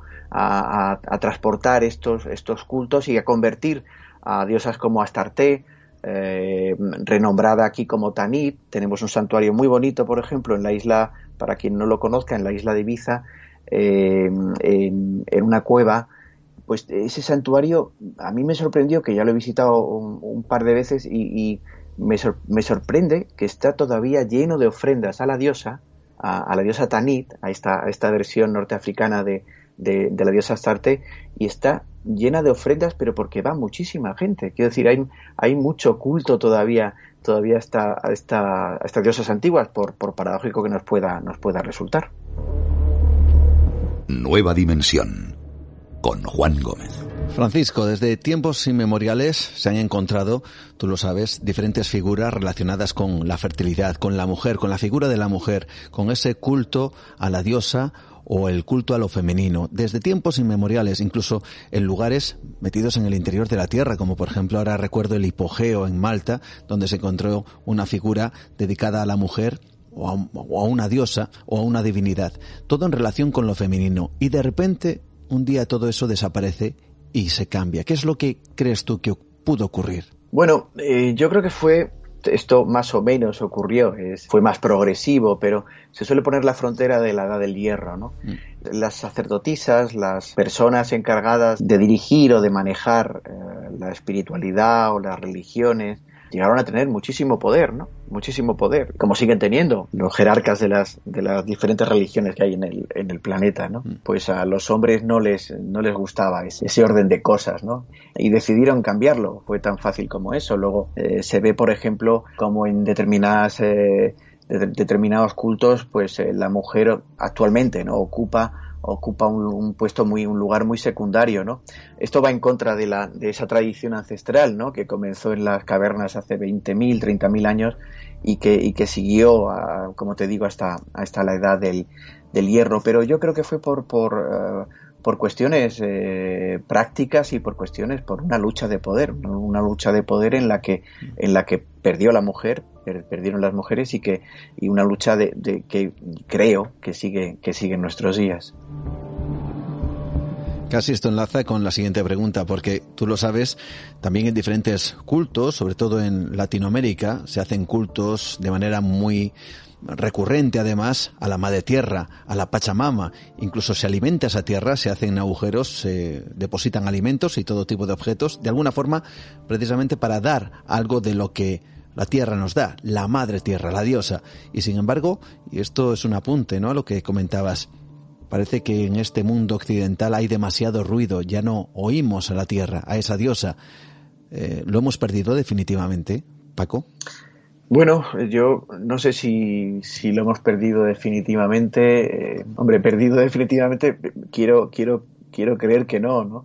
Quiero creer que no. Eh, yo, está claro que, que estamos eh, cada vez más alejados de, alejados de nuestros de, esa relación eh, de esa relación con la naturaleza que tenían nuestros ancestros. Se han perdido eh, por el camino se han perdido cantidad de cantidad de, tradiciones cantidad de, conocimientos sobre todo de mm. conocimientos no ahora salimos al sale no sé gente más más joven no sales a la naturaleza al campo y y, te encuentras a lo mejor con gente mayor que todavía, todavía recuerdan eh, eh, que sus abuelos les, les, contaban tal o tal cosa, o tal cosa, les enseñaron a, para qué servía eh, esta hierba, para qué servía este hongo, para qué, sabes, hay, hay mucha, nos hemos distanciado, sí, sí, lamentablemente, pero pero ese culto, por ejemplo, el éxito, el éxito del culto a la, a la diosa madre y sobre todo cuando esa diosa madre actuaba como, mediadora con, el otro mundo, con el mundo de los espíritus, con el mundo de los muertos también,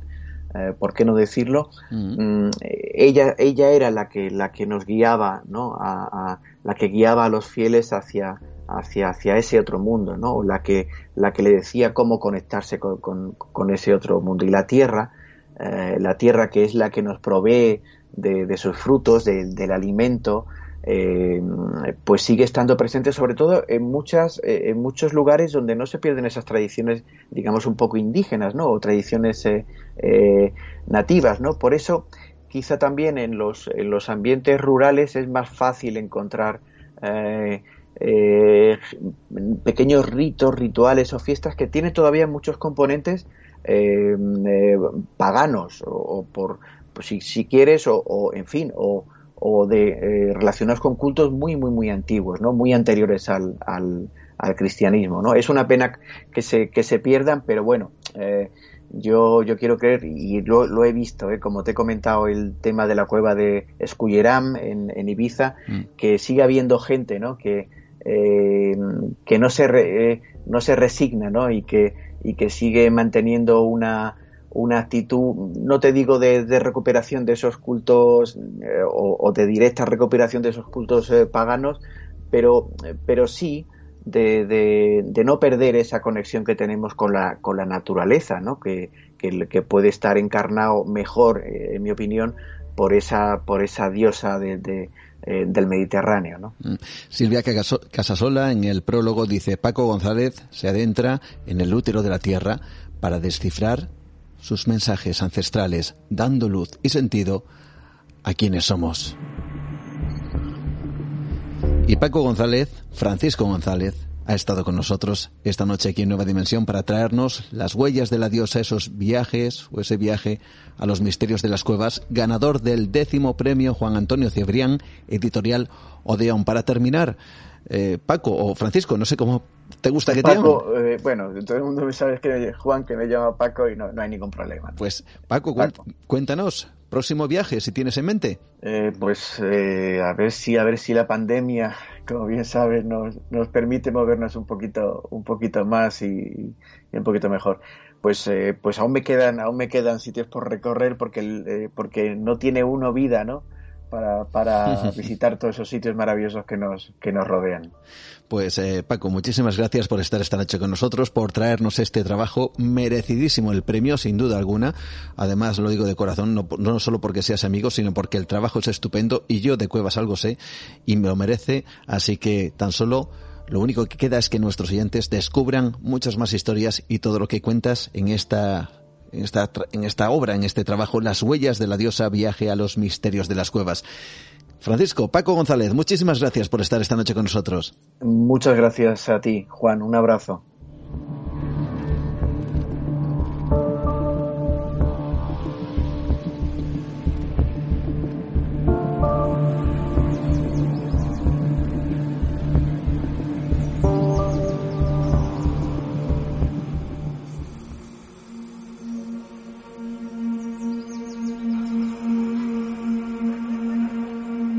Despedimos ya a nuestro querido compañero amigo Paco González y con esa huella especial, las huellas de la diosa.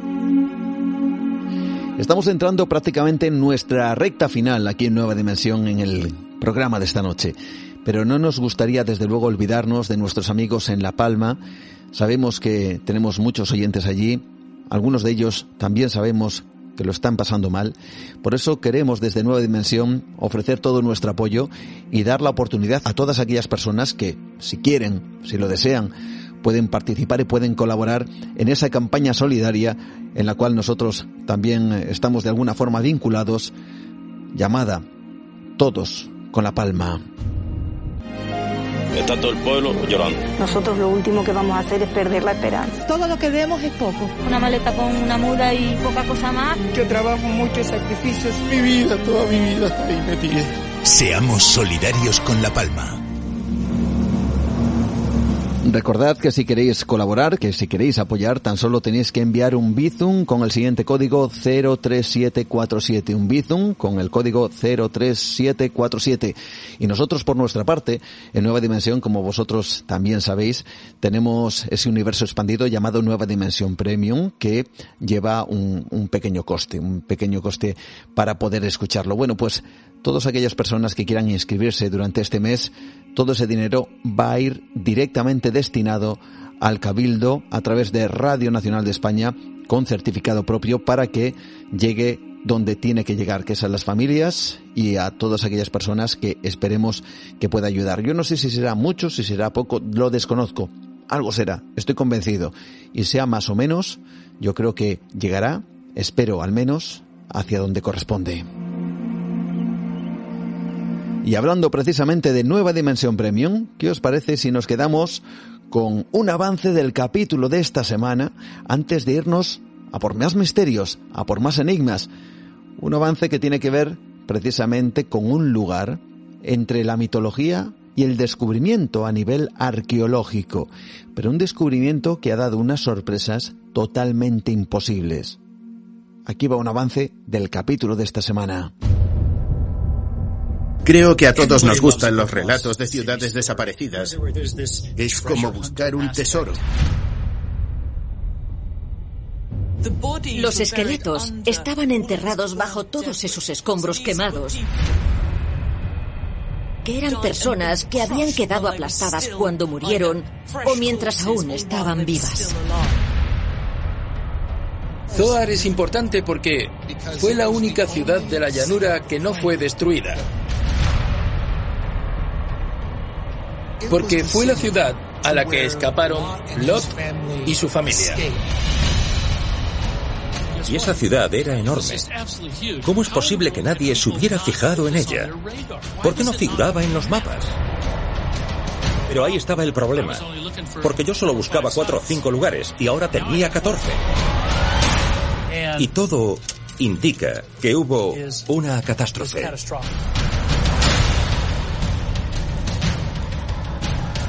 Eran personas que acabaron en esa posición debido a algún episodio violento. Son esqueletos hechos pedazos.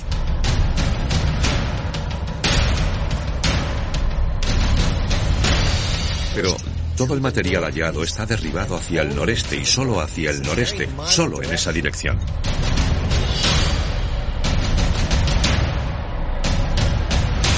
Se rompieron ventanas y algunas personas incluso cayeron al suelo por el impacto de la onda. Parecería como el fin del mundo.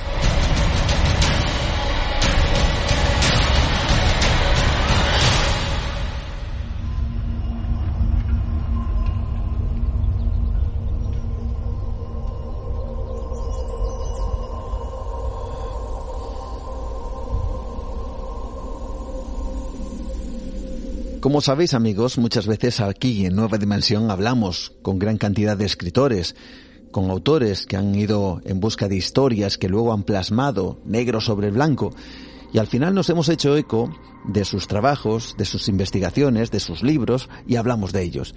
Y es cierto que muchas veces en esos libros nos encontramos cosas realmente sorprendentes. Hay incluso autores que podríamos calificar, y esto ya nos podemos ir un poco más atrás en el tiempo, de escritores proféticos. Y quizá, si hubiera uno en la mente, si ahora mismo os tuviera que decir, o tuvierais vosotros que nombrar un escritor profético, un escritor que se adelantó a su tiempo, un escritor que escribió sobre cosas que luego ocurrieron de verdad o que se plasmaron en la realidad, quizá hay uno en el que puede que muchos de vosotros estéis pensando, Julio Verne.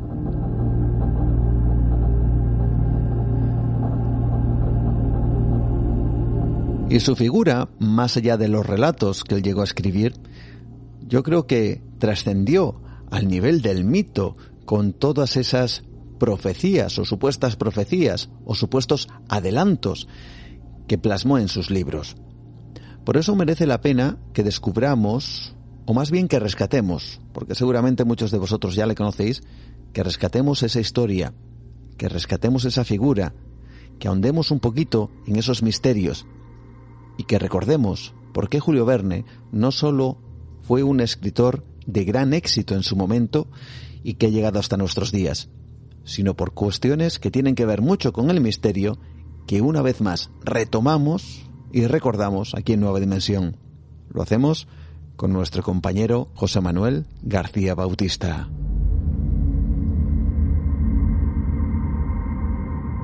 Julio Verne pasa por ser, como él se definió, el más desconocido de los hombres. Sin embargo, Julio Verne es un revolucionario en sentido imaginativo y literario de la palabra, un innovador y el padre de la llamada literatura de anticipación. Era un profundo conocedor de la ciencia, ha habido lector de las publicaciones que hablaban del futuro tecnológico más cercano y por tanto un personaje que estaba puntualmente informado de los avances y posibles descubrimientos tecnológicos de su época. A lo largo de su extensa obra dejó buena muestra de su capacidad de anticipación, si bien es verdad que hay aciertos que jamás pudieron imaginar en su época y que sin embargo es el reflejo que dejó en sus obras. Curiosamente, José García, en Veritas Vos, nos cuenta cómo Julio Verne en el siglo XIX se adelanta a la ciencia viajando a la Luna, al centro de la Tierra y al mundo submarino. Sin ser un científico, se adelanta a la invención del submarino, del helicóptero y a los viajes espaciales.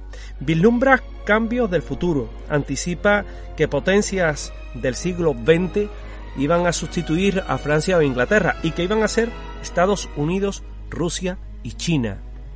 En los 500 millones de Bergún habla del militarismo alemán y en la asombrosa aventura de la misión Barsac adelanta los efectos del nazismo que usaría avances científicos para la aniquilación. Mucho antes de que se inventaran, profetiza con exactitud logros científicos del siglo XX, cohetes espaciales, submarinos, helicópteros, aire acondicionado, misiles dirigidos e imágenes en movimiento. Su novela Cinco semanas en globo de 1869 da comienzo a su gran producción, por la que fue considerado padre de la ciencia ficción. Por sus insólitas facultades profetiza y además profetiza literariamente, hagamos ese inciso, llega a comparársele con Nostradamus y se suele decir que todo lo que un hombre es capaz de imaginar, otros lo realizarán. Y a buen seguro, en la obra de Julio Verne se materializa gran parte de ello. El Nautilus, en 1870, muestra los primeros proyectos de máquinas submarinas, similares al primer submarino atómico construido en 1955. Las proyecciones de Ornaki se basan precisamente en el kinetoscopio. El asbatro de Robur hunde sus raíces en el pionero helicóptero. Los hombres del siglo XXIX viven en modernas ciudades con largas vías, con altas casas de 300 metros de alto y bajo un cielo surcado por aerocars y aeromnibus. Las metrópolis albergan millones de habitantes. La gente cruza el Atlántico a través de veloces tubes neumáticos. En China se intenta restringir la natalidad. Inglaterra ha perdido sus posesiones. Eran las profecías que hacía de cara al futuro. Es curioso porque habla de mundos conocidos y desconocidos, con aventuras en el futuro, el infinito y todo lo que tiene que ver con aquello que no conocemos, con lo que está por venir. Anuncia el helicóptero, las bombas de fragmentación, el cine sonoro, los rascacielos. Sus predicciones impresionan por su exactitud. En De la Tierra a la Luna, de 1865, llama Columbiad al proyectil con humano dirigidos a la Luna, a Selene, 104 años después, el módulo de la nave Apolo, que completa la misión real, tiene por nombre Columbia y un peso similar al señalado por él. En esa novela el seguimiento del proyectil se realiza desde un imaginario telescopio gigante con lentes de 5 metros de diámetro situado en las montañas rocosas, similares a las dimensiones y ubicación real del gran radiotelescopio de Monte Palomar.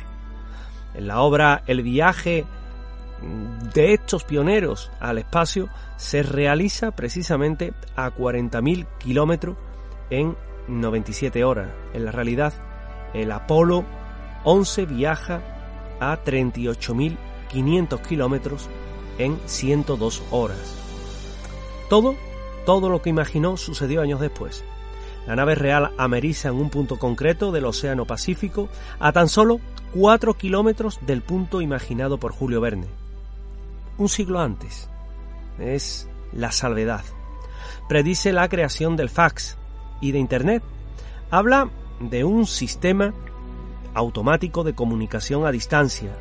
En 1863 anuncia un equivalente al actual correo electrónico.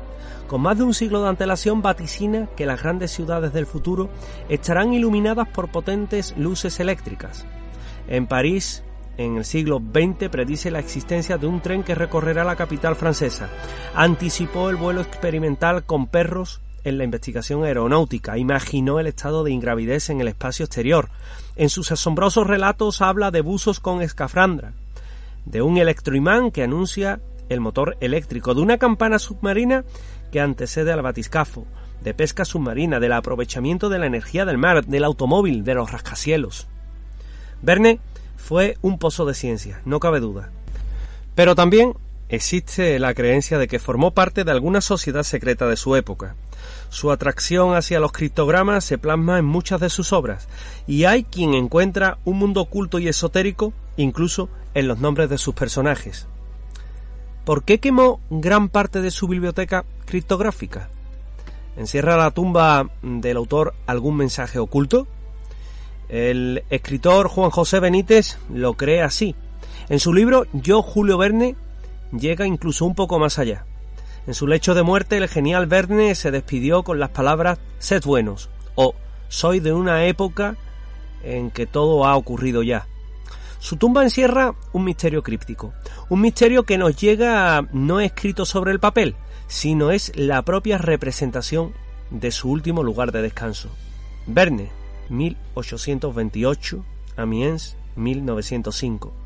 El epitafio, por tanto, solo se puso en la maqueta del monumento expuesto en 1907, pero no en la tumba. Fue un error de Ross, la persona que lo diseña, estaba íntimamente ligado a Verne, como para tener un error de ese tipo. Debía ser, por tanto, algo premeditado aplicando las equivalencias de letras y números ya vistas. El dígito resultante, la clave en esa tumba de Verne, es el 6. Y en la numerología, el 6 representa precisamente al hombre. Un hombre con unas características de personalidad que se corresponden con las de Verne. El hombre iniciado, el masón, el cubo.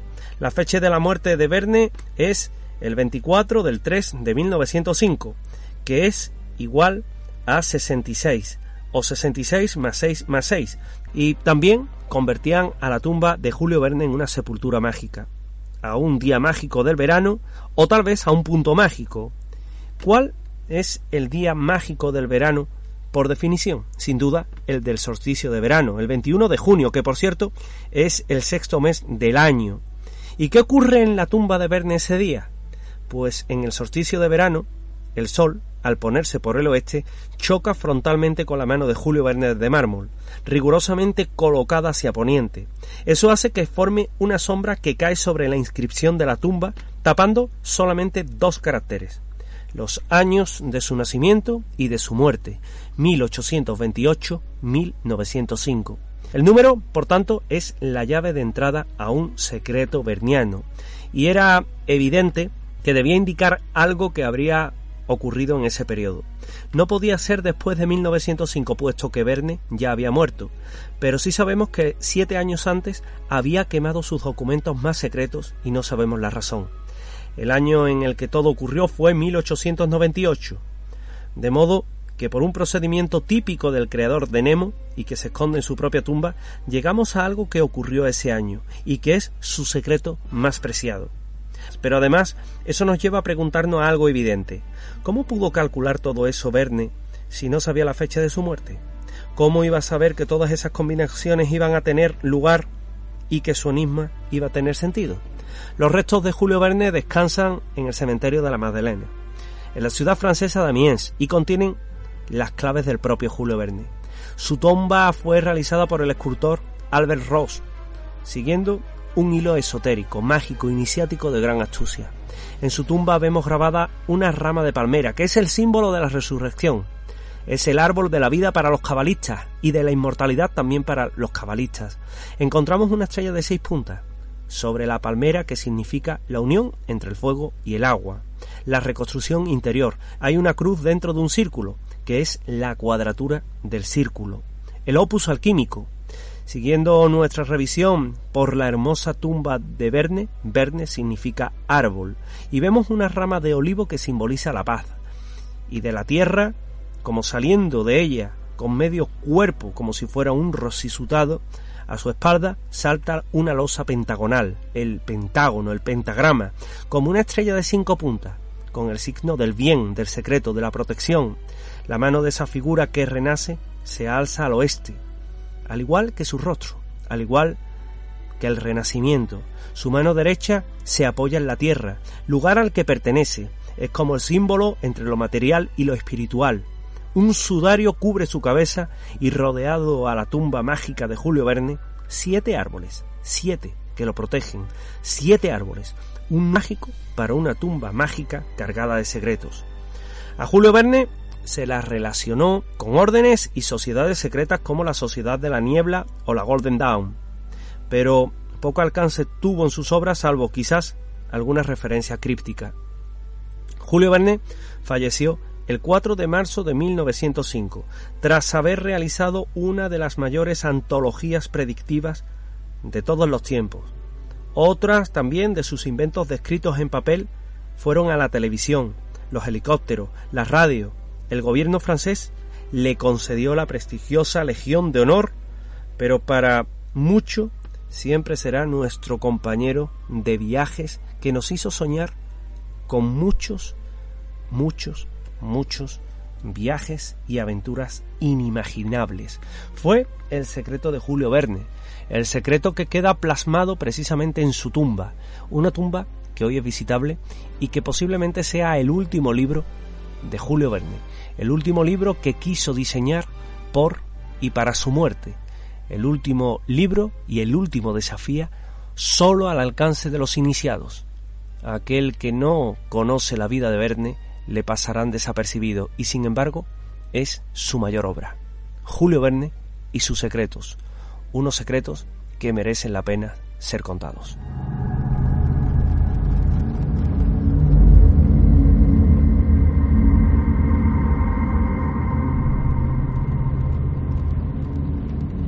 La figura siempre rodeada, como no, de ese halo de misterio, de misticismo, de mensajes secretos, de sociedades ocultas y, por supuesto, de aventuras fascinantes, como es la figura de Julio Verne.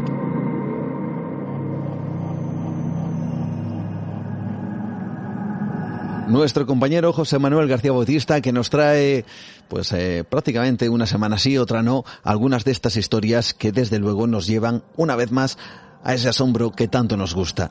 Y dicen que la palabra asombro tiene una peculiaridad y tiene un significado realmente especial. Y es que la palabra asombro significa salir de la sombra. Nosotros intentamos de alguna forma hacer eso, salir un poquito de la sombra, a veces para toparnos con, con, muchos claros oscuros, hay que decirlo, pero, pero en el fondo intentamos hacer eso, buscar esa luz o esa iluminación ante ciertos misterios que están ahí en la nebulosa o que están perdidos ya en el tiempo.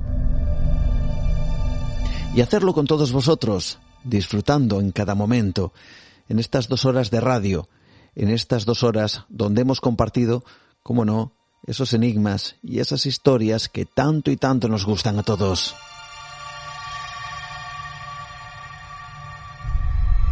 Vamos cerrando poco a poco nuestra ventana al misterio, pero recordamos que tenemos la semana que viene, ojo, la semana que viene habrá una cita muy especial, 13 de noviembre, en Zaragoza, disfrutando de, cómo no, estas cosas que tanto nos gustan.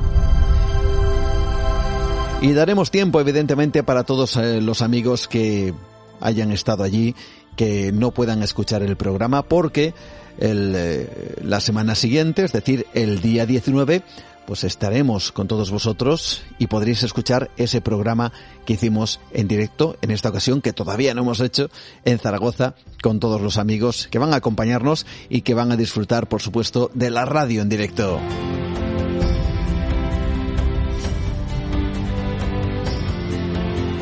Mientras tanto, nuestras vías de contacto abiertas como siempre en Facebook o mi perfil Juan Gómez Ruiz, tanto Nueva Dimensión como mi nombre, ahí estamos en Facebook. Nueva de Radio en Twitter, Nueva Dimensión Radio en Instagram. Email nueva de radio arroba gmail.com. Por cierto, en Torrelavega. Hace tan solo una semanita nos hemos encontrado con buenos amigos de Nueva Dimensión, hasta de Barcelona, que se van a acercar a Zaragoza para ver el programa y también para compartir estas, estas cosas, estos enigmas, estos misterios. Así que será un placer encontrarnos y disfrutarlo, como no, con todos vosotros en directo.